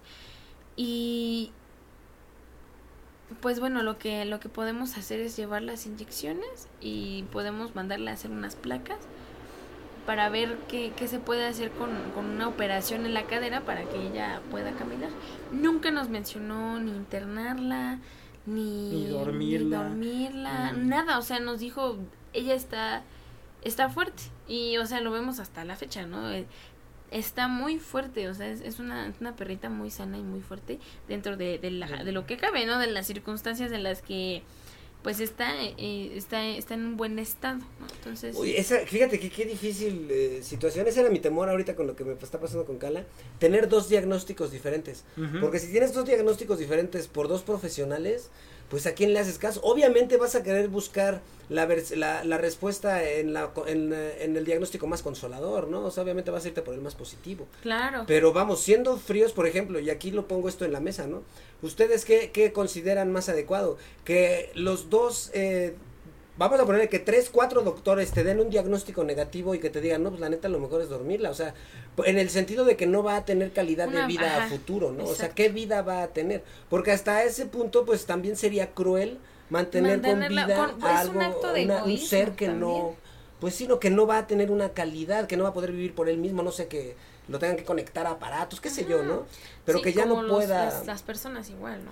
Y entonces en este caso a mí me parece una opción hasta humana, eh, pues el sacrificar, ¿no? Es como, por ejemplo, a mí antes me parecía muy cruel que a los caballos cuando se les rompe una pata, los matan, aunque se la hayan roto nada más. Yo decía, pues qué mal pedo, ¿no? O sea, pues, ¿a Pues poco sí, no puede haber un caballo un- cojito? ¿Qué, a qué, qué vas a decir? No, pues pues no, no puede haber un caballo ¿no? cojito, ¿no? O sea, no... No, es que ya, este, es- no, ya- es una, no, no es una forma en la que ya no ellos vuelve. puedan vivir. Van a vivir infelices. Entonces, bueno, eh, Entonces ustedes se encuentran con dos, con dos diagnósticos. en, en, la, en la misma clínica veterinaria. Ah, en la misma es ¿qué Sí, digo? increíble. eso de sí. aclarar eso, o sea, fue, fue la misma clínica veterinaria. Entonces era negocio ese pedo, muchachos. Nada más Sí. querían mantenerlos ahí. Sí, o sea, por eso El fue- miércoles te dan malas, los jueves te dan las buenas. Sí. Sí. entonces, híjole, ya, ya de ahí dijimos, entonces, en fin de semana no volvemos a venir. Sí. Y, y bueno, eh, pasó el tiempo, eh, seguimos con, la, con la, el esquema de vacunación de, de la maguicita. eh, Pero hay aquí en la plática de ustedes, ¿qué- ¿a quién le creían? ¿Cuál de los doc- doctores? ¿Qué, qué versión? Sí, ¿Cuál nos era pareció, nos pareció más viable el hecho de que nosotros pudiéramos llevarla eh, allá para que le, le hicieran sus tratamientos, ¿no? Ya sea la desparasitación, las vacunas, bla, bla, bla, bla, bla. Nos dieran los medicamentos y los alimentos especiales y nosotros la mantuviéramos en casa y cualquier cosa la lleváramos allá, porque internarla pues era mantenerla entubada y todo esto y, y esto con el riesgo de que ella perdiera la vida en la clínica y que no, no se hicieran responsables sin, sin nosotros tomar esa pues esa medida, ¿no? En todo caso habría sido más viable agarrar y decir, ¿sabes qué? Mejor duérmela. Y sí lo pensamos, o sea, lo pensamos, vamos a llevarla para ver qué nos dicen y si no la dormimos. O sea, nosotros lo que queríamos era pues, pues, pues su bienestar, ¿no? Entonces, o sea, no tenía ni siquiera nombre, no habíamos querido ponerle nombre. Ya en el momento en el que decidimos hacerla parte de nuestra vida, decidimos eh, llamarla Maggie. Ella es nuestra Ojalá y pues por aquí aparezca una este, foto para que la gente Claro, la claro. visiten las redes sociales de Maggie, ahorita los volvemos a invitar. Claro, Pero eh, es qué historia, ¿eh? Este, entonces, bueno, la, la manteníamos, eh, de hecho ella dormía al lado de la cama, así, yo subí, le compré un, busqué un guacalito y la subí a un banco para que estuviera a la misma altura de la cama. Y yo metía mi mano en el guacalito para que me sintiera, porque ella, ella no sentía nuestra presencia y lloraba, Lloraba, lloraba feo. muy feo, así, Sí, sí, sí. entonces yo mantenía mi manita con ella y le hablaba y mantenía la luz prendida y me despertaba cada tres horas a verla. O sea, todo, todo esto, ¿no? Esto fue obviamente un trabajo en equipo, pero me acuerdo mucho de, de esa época y ya después, eh, obviamente por la misma situación de que no camina, eh, se vio complicado pues el, el asunto de, de las necesidades fisiológicas de ella, ¿no? Que, que es el, el orinar eh, y todo esto. Entonces decidimos comprar pañales, así, pañales normales de bebé, bajamos al- Oxxo y les hacíamos un hoyito para la colita. Y, y sacábamos su colita y le poníamos pañales y así fue, o sea, ella estaba acostumbrada a usar los pañalitos así, le cambiaba el pañal y lo tiraba y le ponía otro pañal. Hasta que ella empezó a crecer un poquito más, empezó a tener más fuerza y ya se quitaban los pañales. Entonces Sí, ya ya no le gustaba, decía, quítame esto. Ya, ya estoy grande. Entonces, entonces pues ya no nos quedó de otra más que aguantarnos y adaptarnos. eh, porque la verdad también era, era cómodo el, el, el asunto de lo, del pañal, ¿no? O sea, la podíamos llevar cargando en una mochilita y ella en el pañalito y cualquier cosa que sucediera, simplemente le cambiaba el pañal y ya. Oigan, ¿y pero qué hicieron entonces con los veterinarios? ¿Ya no volvieron a ver a, o sea, si- siguieron la consulta con alguno de ellos? Con, con la doctora. Y ya la siguieron eh, viendo, esa Ajá, ya se quedó. Al otro sí. lo olvidaron. Ah, Sí, no, Sí, bueno, cualquiera, la verdad, sí, ¿no? definitivamente, sí. Entonces, bueno, em, ya pasó eh, el tiempo. He, de, de- de- de comentar que la primer consulta de Maggie y mucho apoyo económico en el aspecto de veterinaria y alimento y todo esto lo recibimos por parte de mi tío Juan. Saludos, tío, Saludos y al tío te Juan. lo agradecemos infinitamente.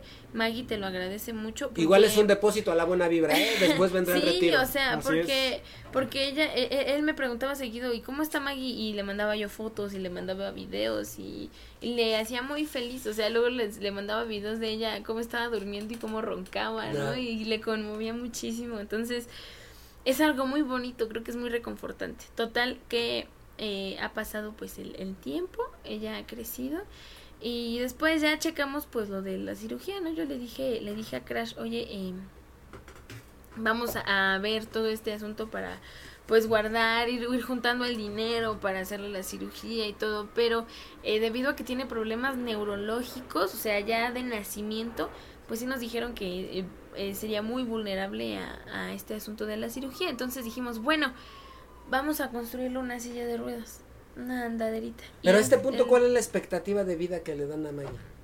Híjole, nos, nos dieron, pues es que no, nunca en realidad nos dieron mucha expectativa. o sea, No, no, o siempre sea, no, pa- no pasaban de meses, de, Ah, ah, pues igual y ya unos, un mes más, ¿no? Y, y llegaba ese tiempo y seguía aquí, y seguía fuerte. fuerte, y seguía bueno, ¿no? feliz, y seguía dándonos amor, y seguía eh, eh, eh, Siendo payasa y Sí, ladrándonos o a cada rato, ¿no? Porque nosotros obviamente estamos muy a favor, si, si, si la vemos sufrir, en, cual- o sea, y lo tenemos presente hasta el día de hoy, ¿no? O sea, si en algún momento ella ya no, no la vemos bien, va a ser el momento en el que nos tengamos que despedir de ella, ¿no? Estamos conscientes de eso.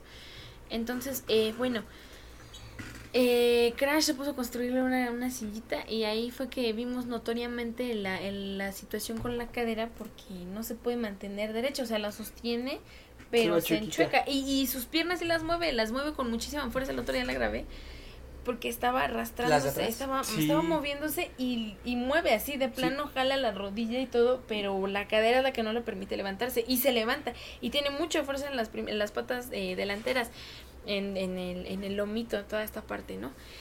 Y bueno, em, hace relativamente poco Maggie empezó a tener convulsiones. Ah, no.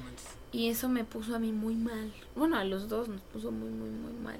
Yo dije. ¿Pero yo qué, creo qué que clase de convulsiones? Eh, se- ¿Como de corazón, de, respiratorio? ¿Qué le pasaba físicamente? Pierde el control de su cuerpo, de sus músculos. O sea, y, y empieza. O sea, se pone muy mal de todo, de todo, de todo. Se, se pierde el, el control, su- sus- sus músculos como que empiezan a contraerse y hacer. Se pone muy rígida. Este. mm, eh, a veces hasta que se muerde la lengüita. O sea, tenemos que estar muy al pendiente para ponerle algo y que no se muerda, ¿no? Entonces. La primera vez que le pasó, ¿quién, quién, quién lo, la asistió? ¿Qué hicieron? ¿No se espantaron?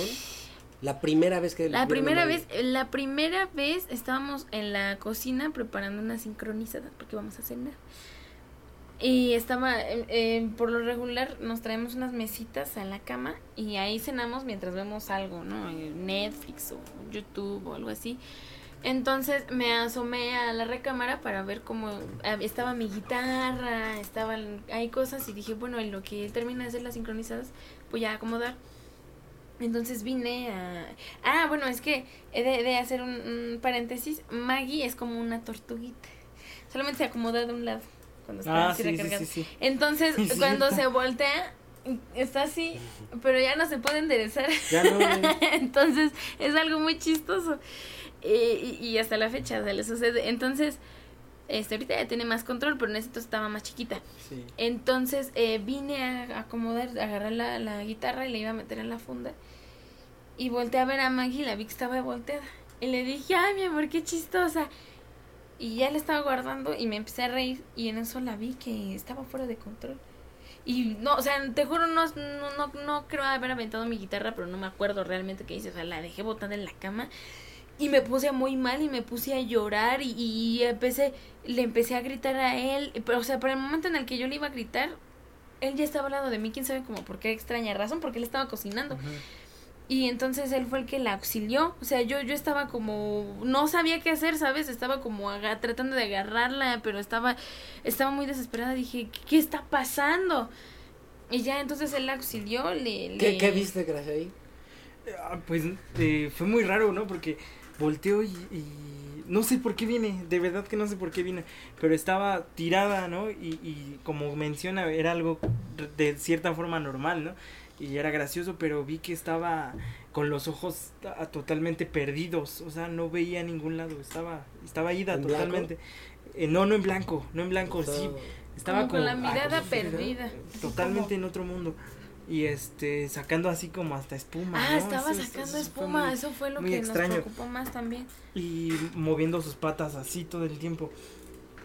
Entonces eh, eh, la, la agarré y le apreté la barriguita, la, la, le intenté acariciar, no sé, y, y intenté hacer muchas cosas, no sé ni qué, O sea, actuó muy rápidamente. no sé ni qué demonios hice, pues resulta que se estaba ahogando, o sea, se estaba ahogando de, de- de- con su propia comida, ¿no? Con su propia agua y su propia saliva.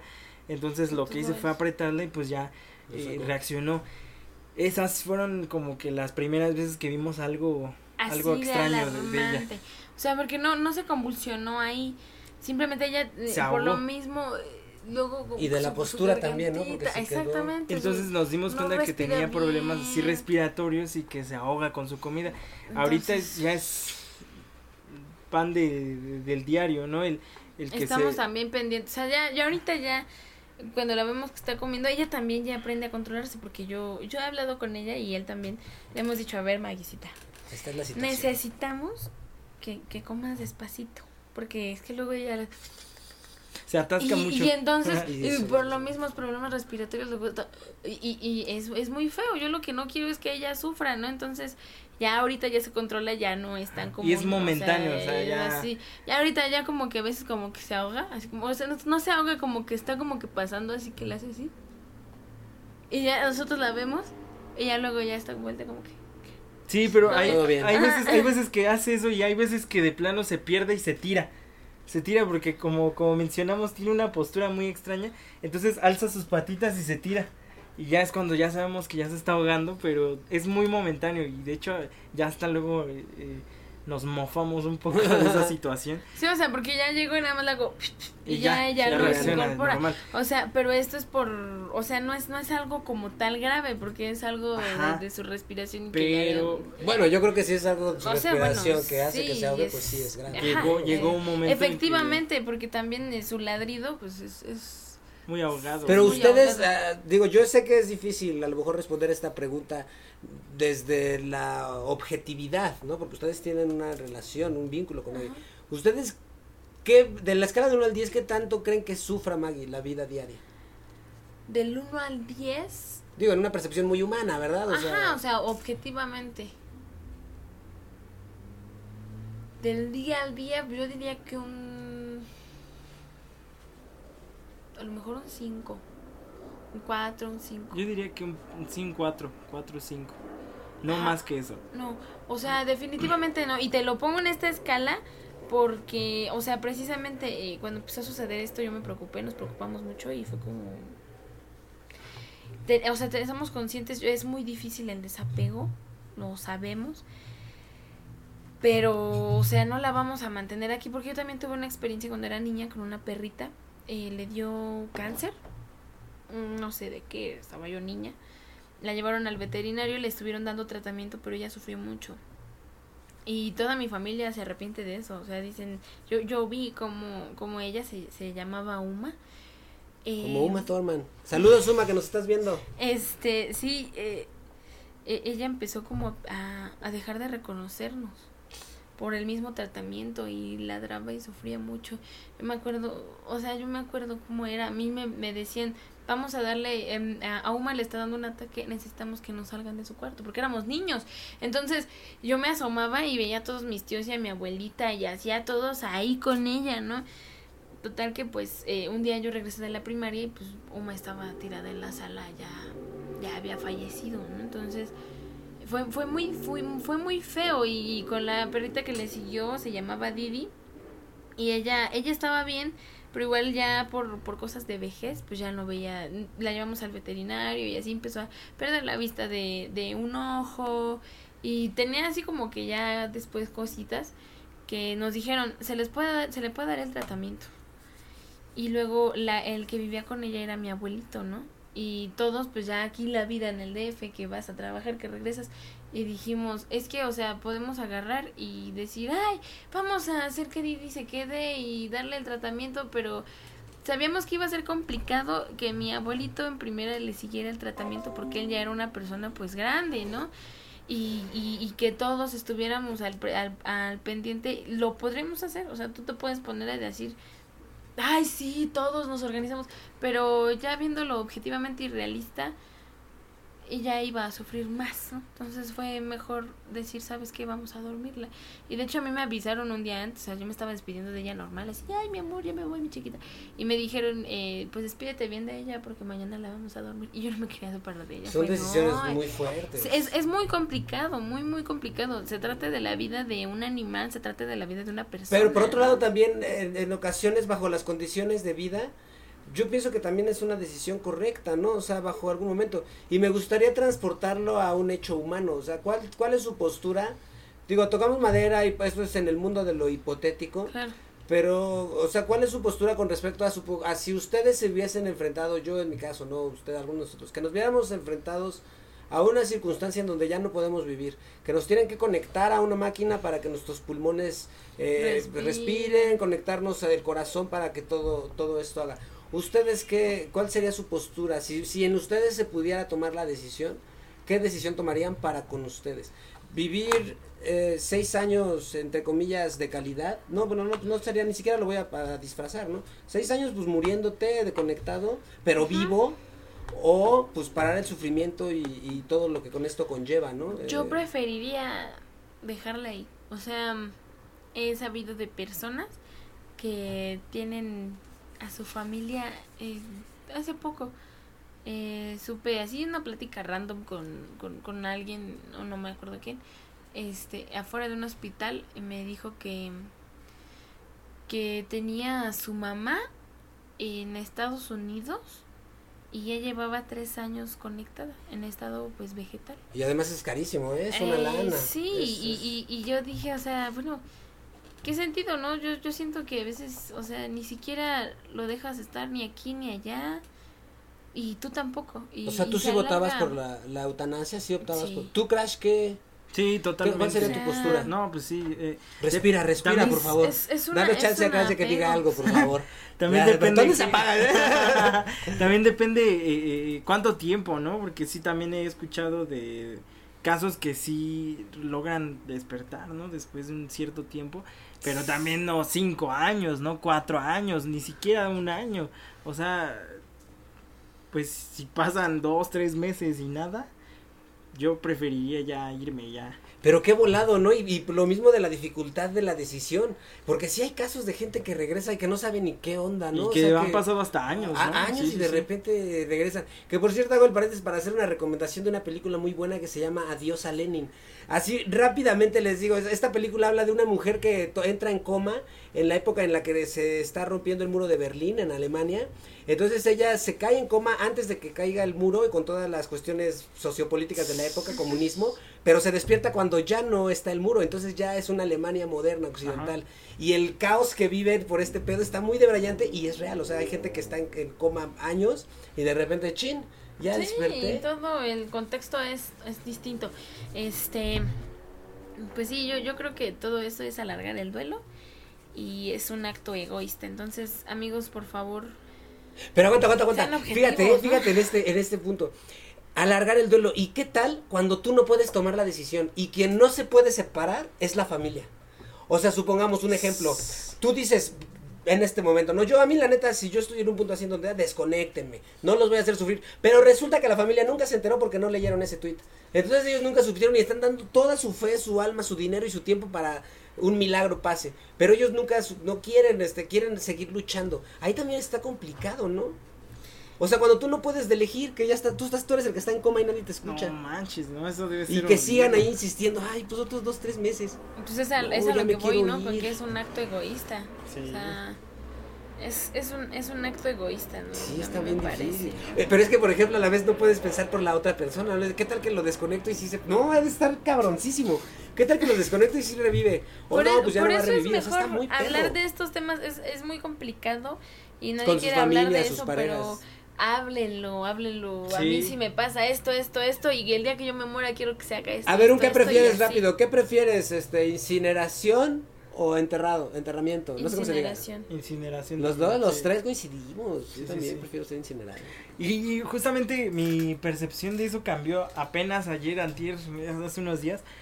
Yo tenía la, la, como que ganas, por así decirlo, que cuando muriera me enterraran en, o en otro estado, ¿no? Quisiera que fuera en Veracruz, pero apenas hablamos mucho de, es- de este asunto el fin de semana y caí en cuenta de que sí, o sea, vas a estar todavía pagando renta por morirte, por ocupar un espacio y si ya no está ese espacio Te ponen pagado, otro te- te- encima, o sea, ¿no? Está bien cabrón, ¿no? Sí, Y que, negociazo. y que Sí, la sí, gente, o sea, si en vida no te fueron a ver a lo mejor a tu casa que quedaba a una hora de distancia en metro, eh, pues menos ya se van a acordar de ti, irte a ver y irte a limpiar la tumbita y echarte exactamente. flores. Entonces, pues qué mejor Sí, que ir a, a- a, pues, incinerarte, pero también no me agrada la idea de que alguien te tenga tus cenizas en una casa, o, la verdad, eso a mí no me Que se agrada. las Tienes fumen. Que se las echen en una receta de galletas acá. Como en la película esta de Tom, ¿cómo se llama? La, ¿No la vieron? Con Diego Luna y Gael García, que es una película muy buena que seguramente alguien de ustedes sí vio. De que, que se roban al abuelo, se llevan las cenizas y se van a Acapulco. Ay, no manches, no, no, no, Y se, y se terminan, creo que comiendo, tomando a su abuelo. Está muy cagada, muy buena, se la Creo que sí, creo que sí le he visto. Algo libre, no pero- me acuerdo qué. O sea, fíjate, Tom- eh, eh, Ruta también, libre, ¿no? también lo hemos ah, alguna vez platicado, esos temas que salen así de vez en cuando. Si el día que yo eh, eh, muera, mi hay algo de mi cuerpo que le sirva para el estudio, para la ciencia, para cualquier cosa, yo estoy feliz de donarlo. Ah, qué O buen sea, pedo. Eso es muy Y importante. ya después lo, lo que lo que quede, lo que no sirva, lo incineran y Lo pues van y en, en la naturaleza. Sí, sí, sí. Este. Los míos saben sí, para qué va a servir, para la ciencia ficción. ¡Ah! ¿Sabes lo que sabes lo que estoy viendo últimamente mucho que hay, hay un panteones orgánicos donde entierran tus cenizas junto con alguna semilla de un árbol y, y, y esa esa muerte se convierte en vida. Órale, está chido. Eso está ¿eh? muy cabrón. Está muy buen pedo. Disculpenme, esa no era. Es que íbamos a dar un dato. Ahora está. Era Ah, ese. Y Ah, dos este horas eh, eh, estaría muy chingón eh, también tener una especie de entierro así, ¿no? A, a mí me gustaría. ¿Saben quién se entierra bien cagado? Los narcos. ¿No han visto que hay narcos que ponen mausoleos con música? Ajá. Le, le invierten. Sí, sí, sí, bien cabrón, ¿eh? Sí, pero, pero, sí, imagínate y que te vayan a visitar y en vez de ver una, pues sí, una tumba, que vean un árbol florescente. Eso está de güey. O sea, porque ¿no? al final de cuentas somos, vida, ¿no? somos Exacto. energía y la energía no se No se crea ni se- destruye. Solo se. Se transforma.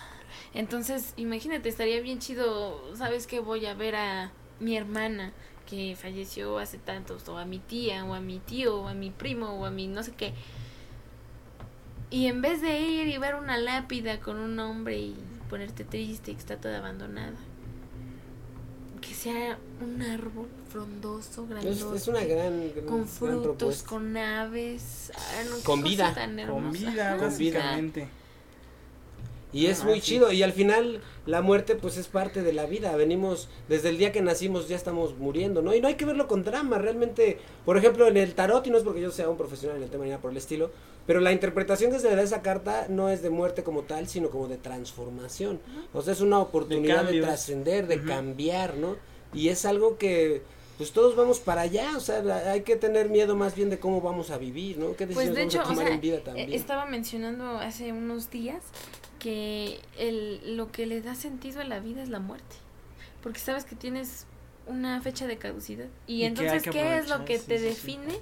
Lo que te define es todo lo que decides hacer en ese tiempo que tienes disponible porque no conoces la fecha de caducidad. Bien puede ser en cinco minutos, bien puede ser mañana, bien puede ser en diez Cien años. mil años. No, o sea, entonces es algo, es algo muy chido y que también eh, cuando nosotros nacemos, dicen que, que es una experiencia tan traumática, porque imagínate, estás en el útero, ahí en agüita, calientito, Bien cómodo. se Sí, dejan los chévere. nutrientes, y de pronto agarras, te sacan, te sales y, sientes que se te va el aire y Me es, acordé algo- de es Bart como Simpson. sentir que mueres, ¿no?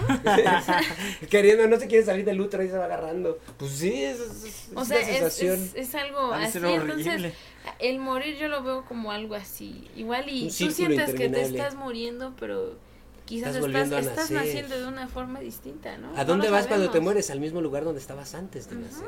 Du, du, du. Qué cabrón, ¿eh? Estamos esperando el Mm, tururú. sí, ya lo, ya lo puse. Ah, sí, miro. Ahí está, ahí está. Ay, no nos podemos, este, no podemos evitar el misterio, ¿De dónde venimos actividad paranormal. Así empezaba la serie en español en los noventas, con esos eh, lo, lo traducían. ¿Qué cuánto vamos? ¿Vamos en tiempo qué tal? No, vamos. Hora y media ya. Ay, güey, pues, íbamos a comentar unas películas, pero pues si no nos despedimos, ¿cómo ven? ¿Qué opinan? O Pues ya o nos que- rifamos así rápido. Se los dejo a, a votación, muchachos. Yo digo que podemos comentar las Vamos a comentarles eh, rápidamente. brevemente.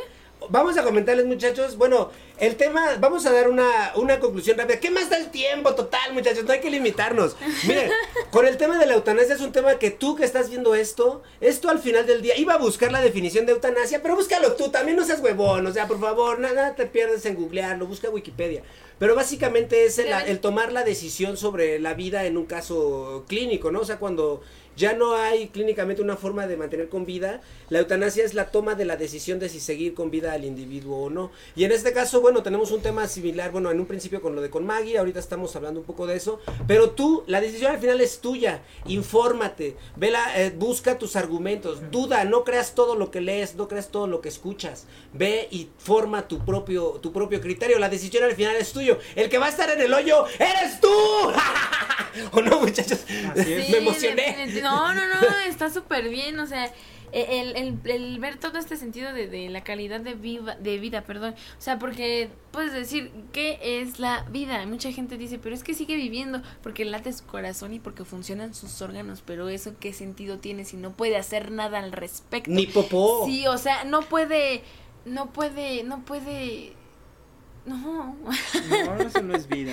y, y, y, y, esto es a lo que vamos, la eutanasia y el aborto. Es algo muy... Bueno, dos temas complicado. complicados. Son, son, son, complicados. Hay que hablar de aborto, ¿eh? Un día de tienen, tienen que ver con, con la vida, ¿no? Y, y, pues nada, se los dejamos a que lo reflexionen. ¿Tú cuál es así rápido? No hay que hablar de eso ahorita, pero ¿tú qué? ¿Tú estás a favor o en contra del aborto? Estoy súper a favor del aborto. Eh, libre gratuito y seguro. ¿Algún, ¿Con alguna fecha? O, o, sea, para ti, o sea, me refiero a la fe, o sea, por ejemplo, en el, en el Estado mexicano ¿no? está permitido despenalizado por 12 semanas.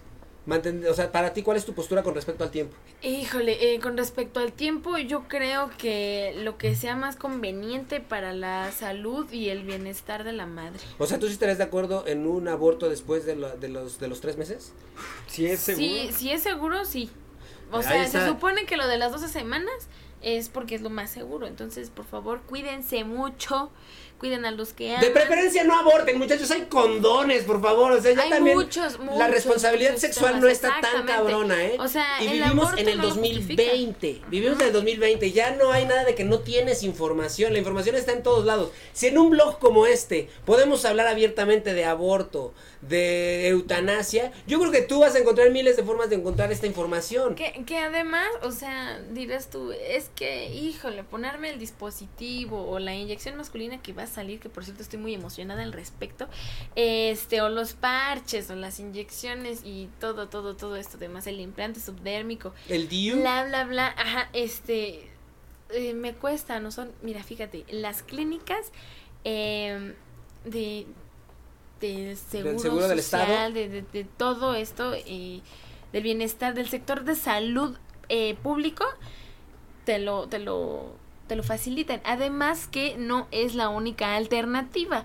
Bien existen los condones, puedes ir a la farmacia a comprar Al unos, puedes Simi. comprar de, de cinco pesos En estas clínicas son sueltos gratis. y Ah, solicitar en, el, en Instituto de la Juventud te, te otorgan eh, esos de hecho también puedes checar meterte a la página porque eh, brindan mucho apoyo en este aspecto Ah, ¿no? oigan, ustedes tienen, conocen alguna, este, alguna página, alguna campaña, alguna persona que se dedique a lo de la adopción o fomentar la adopción, algo que quieran, que quieran, este, compartirle a la gente, Híjole, que, algún Eh, dato yo, que yo- conozco algunos centros de acopio de también en están por el centro justamente no me pues, acuerdo el nombre exacto pero va a aparecer por aquí Vamos a poner los datos. así es y este está está muy cerca de aquí está por Metro Bellas Artes aproximadamente hay un centro donde reciben animales eh, también reciben obviamente todo tipo de donaciones eh, cobijas alimento eh, este, casi de todo, o sea, hay una lista enorme de donaciones y de, de, de-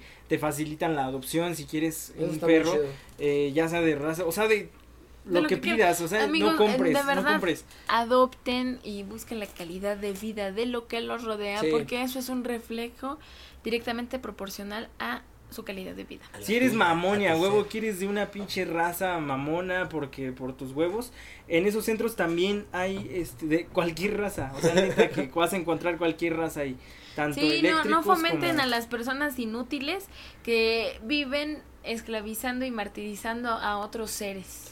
Sí, No eso está, está duro. La verdad Por es que es un tema muy bueno. Como todos los que tocamos aquí, muchachos, ¿eh? Qué barbaridad. Sí, eh, hombre. Porque no, la vida es extraterrestre, es, es- perdón, la vida es terrestre, pero también extraterrestre. Y como no queremos dejarlos que se vayan a sus casas conflictuados pensando en, en, en- en qué está pasando con la humanidad, les vamos a hacer una recomendación muy buena. Porque aquí como que tenemos un contacto muy cercano, me he dado cuenta, con cosas del más allá. Así es. Con cuestiones del otro mundo. Con cuestiones... ¡Ay, ay! Ahora sí entró como que bien chino, ¿no? Paranormales. Actividad paranormal. Mm. Digan algo, yo quiero hacer los ruiditos. Digan cualquier cosa. No, pues. Ahí vienen los marcianos. Llegaron ya. Y llegaron. Bailando cha cha cha. Oh, sí. Épale. Bueno, no, sí, este. Vamos a, a- a rep- a- a Ah. comentarles, a recomendarles ocho... ¿De dónde vamos a sacar esta nota, Mitch? Cuéntales, por favor, a nuestros amiguitos. ¿La tienen? ¿La tienen? Ah, Cultura colectiva. cultura De colectiva. cultura colectiva, sí. De aquí vamos a sacar la nota, no se las vamos a leer. Este... Ah, muy bien. Las ocho películas de extraterrestres más recomendadas. A ver, otra, otra, otra de esas madres. Venga, venga. Ahora sí nos sale, muchachos. Y ahora viene el momento de. Las ocho películas extraterrestres que debes ver aunque no creas en ellos. ¡Vámonos! Bien, sí, Les vamos sí. a platicar esta lista de ocho películas que consideramos muy chingonas. Eh, bueno, eh, están en esta lista. Y pues somos muy pro. que- Ustedes sí son pro, ¿verdad? En la vida extraterrestre. Sí. Sí. ¿Qué, qué es, que, es que, o sea, imagínate, es, es muy limitante, tan, tan vasto que es el universo como para, Para que seamos los los únicos. No, no, no. No, no. pues no. Y el cine ha marcado mucho. Yo- mi teoría es que el cine nos ha entrenado. Nos ha entrenado para estar abiertos a, a- a- a muchas cosas. Y mira, el- la primera película que viene en la lista es E.T. Ah, un un clásico de las películas extraterrestres. Así es. ¿Ustedes la vieron, muchachos? ¿Vieron E.T.? Sí, yo sí la vi. Es muy buena. Yo, no- yo no recuerdo. No, Muy- esta muy película es muy mala, eh. ochentera la Sí, película. muy- Soy muy mala con las, las películas y los referentes. Que por cierto hay una que me gusta mucho acerca de un de un este un ser extraterrestre, no sé si sea no sé si está en la lista, no no no parece. Ahorita voy a Pero este se llama CJ7. Ah, sí, Ah, sí, no manches, está no la he buena. visto. que Está me muy, está muy, muy. me parece muy que es linda, japonesa. eh, Me parece que es japonesa. yo la vi de Es- niña. Pero es un extraterrestre. Es un CJ7, extraterrestre, es una robot. criaturita, de- eh, es, va a aparecer aquí la imagen. No, es una CJ7. criaturita que se hace pasar por un juguete, por una especie de, de, de robot justamente, para que no, no sospechen de, de él.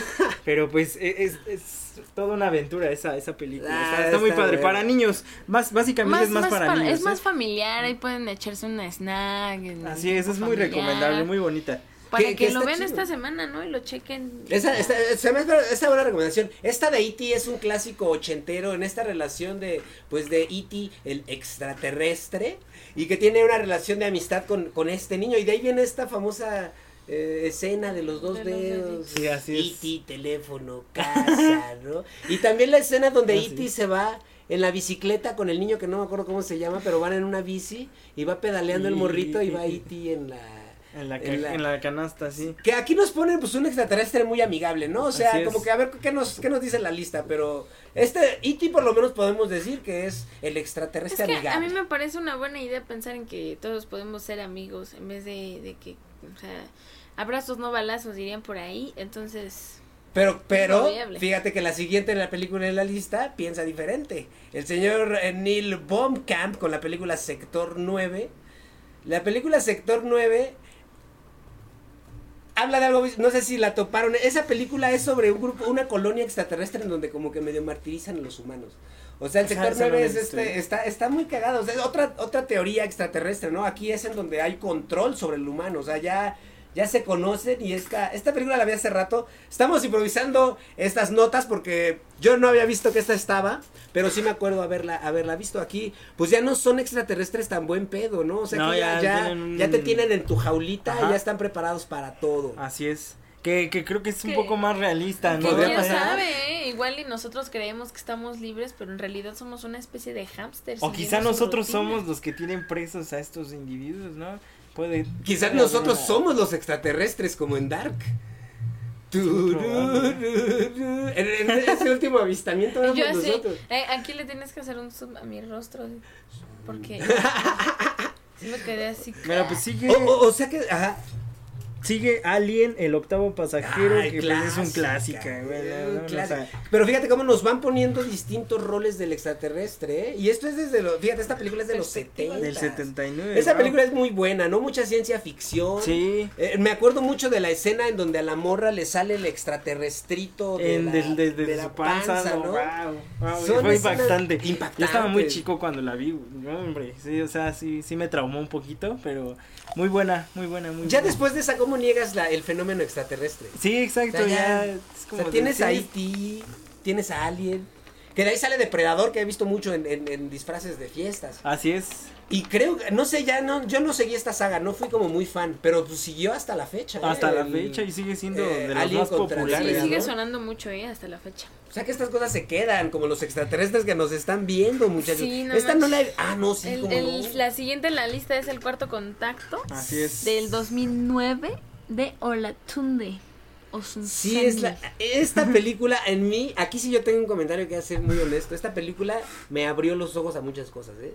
Tengo que decir que esta película está basada en una historia real de una psicóloga que está en una parte en Alaska y describe en, en las alucinaciones que tiene la gente en el pueblo que todos ven un búho blanco, como la portada del disco de los Deftones, Ajá. un búho así, y todos los ven, pero entonces se da cuenta que hay una relación entre ese búho y vida extraterrestre. Entonces la película tiene escenas reales de, de las grabaciones de esta psicóloga con escenas de acá. Y aquí es por donde en mi vida por primera vez escuché el tema de los Anunnakis. Aquí hay una Ah, grabación y en esta película se toca ese tema. Cuando empiezan a tocar una de las cosas que no les voy a contar, no se las voy a spoilear, pero véanla, está muy sí. buena. Sí, eh, yo creo que el tema. siguiente episodio del podcast, que Bien. ya va a tener nombre próximamente. Ah, sí, que una sorpresilla, eh, tal vez. este, eh, yo creo que podemos hablar de, de toda esta situación porque eh, nos podemos empapar un poquito de información y debrayar un poquito en este, en este, en este sentido, ¿no? Así es. en este podcast se habla de todo. Aquí no hay censura, no hay límites, Somos no hay un temas no de tocables. y de confianza. Aquí hay, no, no hay temas de que hay, o sea, bueno, a lo mejor sí hay y todavía no sabemos, ¿no? Pero hasta ahorita, Estamos aquí experimentando, pero bueno, este, la que sigue es Fuego en el cielo. fuego en eh, el cielo, o sea, de mm, Del Robert 93. Lieberman, del 93. Y eh, bueno, esta es una adaptación del, del libro de yo no la he Travis eh, Walton. claro. Mm. yo tampoco, ¿eh? Si no la hemos visto, pues, ah, bueno. no, o sea, esto es, esto es bueno, ¿eh? para que Para- ustedes, si ya lo vieron, también nos digan qué, qué- Y- qué y- y- opinan. Y gracias a los amigos de Cultura. Sí, Colectiva también por las recomendaciones. también. Sí, hay datos muy buenos. está Esta chido. película, pues igual hay que verla, Fuego en el Cielo, no viene el título original, solo viene el director Robert Lieberman de 1993. La verdad no la he visto, no podría hacer comentario de esta película. No, pero esto es, es, es bueno Pero- ponerse a, a ver estas listas para, para ver qué Pues, para estar falta porque y, y pues checarlo. no sé si la que sigue, si lo estoy viendo se me saltó, La Guerra de los Mundos. Ah, esa sí la he visto. Pero no está aquí, ¿o sí? Sí, pero ya es que ya se me fue, porque ah, también estoy viendo Hombres de Negro. También está. La Guerra de los Mundos está chida, ¿eh? Está, está, está bastante chida. Que hicieron una. Un como remake, ¿no? En apenas hace. Esa Tom apenas Cruise, hace como ¿no? 20 años, ajá. Exactamente. Tom Cruise sale en esa, ese Tom Cruise no envejece nunca. ¿Sí es. Tom Cruise el que sale en La Guerra de los Mundos? o En la remasterización sí, pero hay una versión ¿Del antigua. 53? Del 53. Que de hecho la hay una historia original. muy cagada que tiene que ver con las transmisiones de radio con esta película. Esta película está basada en un libro que seguramente ahí viene el eh, H, no me acuerdo, Wells, no, no me acuerdo quién escribió. H.G. Wells, ajá. Este cuate escribe y entonces lo que él hace, hace en una transmisión de radio normal, él empieza a narrar, a, a narrar este libro. Y la gente que está en no sé qué estado de Estados Unidos que escucha esta transmisión, esto es histórico, búsquenlo, está, es neta, la gente se la cree y empieza Ay, a salir a la es, calle. Es este, un. Nada más era como Es un programa de de, este libro, entretenimiento, ¿no? pero de este libro, o sea, están en es este pedo. Increíble. Y de ahí se ve, que, y es buena Hubo película, una ¿no? Paranoia bien cabrona con, con eso del. Pues la transmisión de. de- de- ese- esa emisora, ¿no? invasión Sí, sí, estuvo bien extraterrestre. El poder que tienen los medios de comunicación. Sí. Siempre tengan presente eso, ¿eh? Que ahora nosotros los estamos usando, muchachos. O sea, y que Así buscar es. también cada uno, eh, no, no crean todo lo que ven y escuchan y tampoco, Te quedes ahí, ve por más, investiga, checa. o sea, ni lo crean todo y tampoco lo duden todo. Chéquenlo y ustedes por sus propias fuentes creen Su su propio propio, criterio. criterio. Entonces, pues sí está Hombres de Negro, esta creo que todo el mundo la Uy, hemos hombres de visto, está- negro. está Sí. Memorable, que por cierto Will Smith ahorita sí se vieron el chismeazo con su mujer. Pero, pero es este. Tan buen pedo que se ve ese Will Es Smith, ¿no? noticia antigua. ¿De lo Es de que la señora? Es, es, es- bueno, de al, al menos ¿eh? lo que yo he leído, lo que yo he tratado de buscar, pues es que esto ya eh, viene de hace cuatro años y que no fue realmente una infidelidad, sino que fue una separación que tuvieron en ese tiempo, que esta señora pues salió con otra persona. Guapa, ¿no? Está, hay que decir que está guapa. Y con de todo el derecho, pues si no tenía la relación, pues podía. Por eso también, pues, ¿No? no tenían la relación, por eso. Entonces, eh, ahorita se dio el mame por una noticia falsa. Es que estuvo, Pero- es que ella hizo un este un programa, tiene un de programa Facebook, así es. y entonces invita a Will Smith y ahí hablan que resulta ser que la persona de la que hablan era amigo de del hijo, Ajá, de. Jaden. de, de Jay, que era un rapero amigo del hijo, o sea, esa, Así esa es. es la, la conexión. Sí, pero eh, el asunto no es reciente y eh, las cosas que han Y- y puesto en tampoco Facebook se trata y en de Twitter- victimizar a Will Smith y también checar su, su comprensión lectora, le- lectora, perdón, o sea, buscar sus propios medios y que no, porque todo el mundo está diciendo, ay, le fueron infiel a Will Sí, Smith. que no se los corriendo. Es que es la, la, la estrella, ¿no? O sea, y tampoco el pensar que por ser Will Smith es el santo y es el, o sea, también Yo creo que una persona madura, una relación madura, o sea, los dos, ¿cuántos años llevan juntos? No lo sé. Pero dijeron, ¿sabes qué? Como que no estamos dejando de entender. Vamos a darnos acá un respiro. Este, tú te das tu chance, yo me doy mi chance. Esto sucedió en ese chance porque también Will Smith salió con personas. Y em, pues ya después de esto decidieron continuar. Em, pero obviamente eh, el hecho de que se saque este tema ya más a la luz y, y su- Es y que Will Smith es muy sucede. mediático y además es este nice guy, ¿no? O sea, es, es un tipo... Bonachón. Es, bona- como Brad Pitt, porque a mí siempre se me figura que Will Smith es, es, es el Brad Pitt este, afroamericano. o, o sea, son muy buen pedo, hacen buenas películas y tienen acá... Y entonces por eso se hizo tan mediático, ¿no? O sea, el tema de que fuera con, con Will Smith, que hasta memes salen así con, con su carita de tristeza. Ah, y como sí. bien dicen, o sea, ¿qué tal que la verdadera historia es que fue un convenio entre dos adultos? Así las es, que, cosas que no, no, no deja de doler la boca de así, ma- ¿no? Pero pues, o sea, realmente no, no se ha dicho a boca de ellos algo que, que, que, que- o sea, que haya sido una infidelidad como tal. Eh, Porque además, Así o mal sea, pedo, ¿no? con este, este no, tipo exacto. de cosas Ya no hay acá vodka, no perdón, perdón. salen perdón. así. Ah, este sí, aquí está. Ah, gracias. Ajá, este, tipo de Este, cosas. este, este tipo de cosas no, no salen así, menos de, de esta forma, ¿no? Yo creo que cuando te has enterado que le, le, un famoso le es infiel a otro, es por el programa de chismes, ¿no? Acá Pedrito Sola, saludos. Ese día yo Ah. fue trending, sí, ese día fue trending sea, topic, lo de Will Smith. Estaba... y, el victimizar creo que creo que creo que en una relación nadie es víctima de el otro ni el otro No. es perpetrador per- per- perpetrador perdónenme yo bla, bla, bla, bla. pero o sea ni, ni uno martiriza ni el otro es víctima yo creo que una relación es un trabajo en equipo y deben tener eso presente siempre, ¿no? Y como, como equipo deben trabajar en función y debe haber comunicación constante para eh, esto mismo. Entonces, una relación madura precisamente requiere de esto y más teniendo sus hijos y sus Sí. casas. Y cómo no enamorarse de Will Smith si en esta película de Hombres de Negro, cómo corre, esa escena es memorable, ¿eh? ¿Sí la, sí la topan? Por- esa escena fue de las primeras que realmente me debrayó ver cómo un humano correteaba a un extraterrestre. Es de decir que es una escena No, no, está- impresionante. Está, muy chistosa, es, es- es La- muy... La película es buena, ¿no? ¿Qué Es, es muy buena, es muy buena. Sí, y también he de hacer la acotación de que eh, em, nada más vi como dos veces esta, esta pel- eh, película que participa también Jaden eh, con su papá Ah, claro. de After Earth. Eh, es, es- también aparecen con criaturas no extrañas y está muy chido porque a mí me gusta mucho filosofar con las películas, ¿no? Entonces como este Pero ahí Will Smith es un holograma, ¿no? O sea, él realmente no está con... No, sí, no, sí o sale. sea, ¿Sí sí, está están, vivo? sí están. Este, pero, o sea, es que haz de cuenta que se supone que el planeta Tierra ya está des- despoblado porque ya es tóxico. Entonces ellos están como en otro lugar. Como tu novia. venir- tienen que venir, pues, a buscar como provisiones, etcétera, etcétera. Está muy chida, luego la pueden ver como para, pues, botanear. Sí, ya vienen con un traje especial porque el nivel de De- radiación y de, de- de toxicidad de la Tierra ya es in- in- inaguantable para el cuerpo humano. Le voy a dar una oportunidad a esa película. Yo la vi, pero he de confesar que la vi pirata en un- con muy mala calidad y pues no la soporté. Dije, Ah, no, no, me no la puedo ver. Sí, pero sí, yo buena, culpé a la película, pero igual y, y no. ¿Alguna película que ustedes recuerden así memorable fuera de esta lista que ya acabamos? Eh, no, de hecho nos faltan Ah, ¿nos falta todavía? cercanos del tercer tipo. Uy, otra Uy, gran 77. película.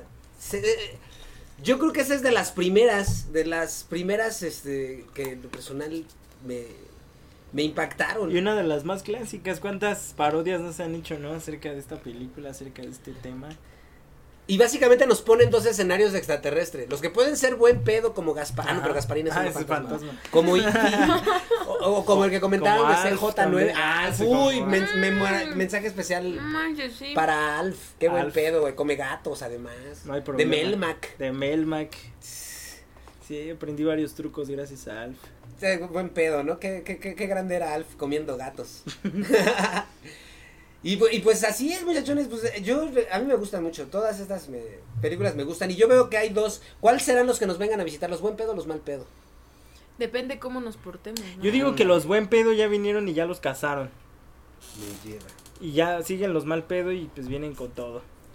Me Sí, lleva eso- 2020. Eso, es ¿eh? viable, es que, híjole, la raza humana es muy complicada, somos Sí. muy egoístas y queremos ser los protagonistas en todos, en, en todo y luego, híjole, por querernos pasar de lanza con los demás, nos viene acá la tunda, ¿no? Entonces, No, y lo, nos ha pasado, ¿Quién eh, históricamente ya nos pasó, o sea, somos la única especie que destruye el ambiente, el ecosistema de otra es- de otra especie para su propia adaptación. O sea, de- to- tolera, este, taladramos bosques, eh, acabamos con, con mares, con agua. Entonces, sí, somos una plaga realmente, ¿eh? Somos Y una plaga la- nosotros para este planeta. La recomendación, leanse aunque sea unos dos capítulos, del libro de, de Homo Videns. Está, está muy chido, habla también de esto, de la adaptación. Que tú ya no vas buscando eh, un ambiente en el que tú puedas sobrevivir. Ya lo adaptas sin... Ni siquiera tienes la necesidad porque ya tienes un hogar, ya tienes todo lo necesario para vivir. Pero eh, esa ambición mm, hace que le quites cosas a los demás seres vivos. La vida a, a las plantitas y el ecosistema, el ambiente, su hogar a los animales. Entonces está, está complicado, es, es de analizarlo. Pero pues bueno, yo, yo creo que pues hasta aquí queda el episodio del día de hoy. Así es. Ya con esto damos pauta a todo Bueno, este ante- asunto. ¿no? Ante de todo la hay que mantener la calma. Oye, está, está muy interesante. Está muy interesante. Entonces, ah, ah, ay, no, ella se ve, ella no sale en la toma. Pues sí. igual y sí, es probable que sí. Ay, qué ojitos. ¿Algún mensaje final que quieran, este, que quieran concluir de, de- de toda la plática en general? ¿Algún, alguna? Pues sí, que, que reflexionen, insisto, sobre su vida, sobre la conciencia hacia la vida eh, ajena, que la respeten sea cual sea, sean las condiciones que sean, nada justifica el no respetar una vida ajena. Y pues con eso, con eso empieza el, el respetar eh, tu vida misma, te vas a sentir mejor, te va a ir mucho mejor. Y los alienígenas que, que sean buen saludos, pedo, saludos. Van a, van a llegar a tu vida y no te van a comer el cerebro. ¿Eh? Buen mensaje, buen Ese es mi mensaje. mensaje. ¿Algo que quieras agregar antes de despedirnos? Algo que quiera. Ah, pues sí, eh, eh, importante, algo muy importante. Reitero, una vez más, no compren animales. No, Adopten. no, Adopten, no compren también pro aves, adopción. no compren peces, no compren perros, no compren gatos, no compren animales, No por compren Dios. tortuguitas. Ni pollitos no. pintados en el mercado, no, por favor. Sí, contribuyen al mal pedo. Acuérdense que en esta vida todo es un depósito de buena vibra para después retirar la buena vibra. Entonces, pues pórtense bien, muchachos. Pues muchas gracias, a menos de que quieran agregar algo. Pues, Pues no, no, no. No, pues en ese caso, pues esto es todo. Muchas gracias por acompañarnos. Muy probablemente ya para el siguiente. Ay, güey. Ah, los Wigwiriskis se van a despedir. Los Wigwiriskis va- nos van a contar un chiste, Wigwiriskis. Gracias, por favor, pasen. este. Espérame, me tengo que esperar a que acabe esa, esa, esa rola porque sí me recuerda a los Wigwiriskis, ¿eh? Y pues muchas gracias, gracias este si han llegado hasta este punto de Braya, forma tu propio criterio, busca tus propias fuentes, eh, infórmate, no, no vayas solo a lo tradicional. Y ya pues si realmente te vale madre, pues que te valga madre, total. La existencia es para ti y lo bueno y lo malo pues es, Es pa' para todo. ti. Pues sí, total. Sí, todo. Pues muchas todo gracias. Lo que des se te regresa. Y pues bueno. No hay de otra. Muchas gracias. Aplausos a todos, gracias, a la muchedumbre. Gracias por este podcast que próximamente tendrá nombre.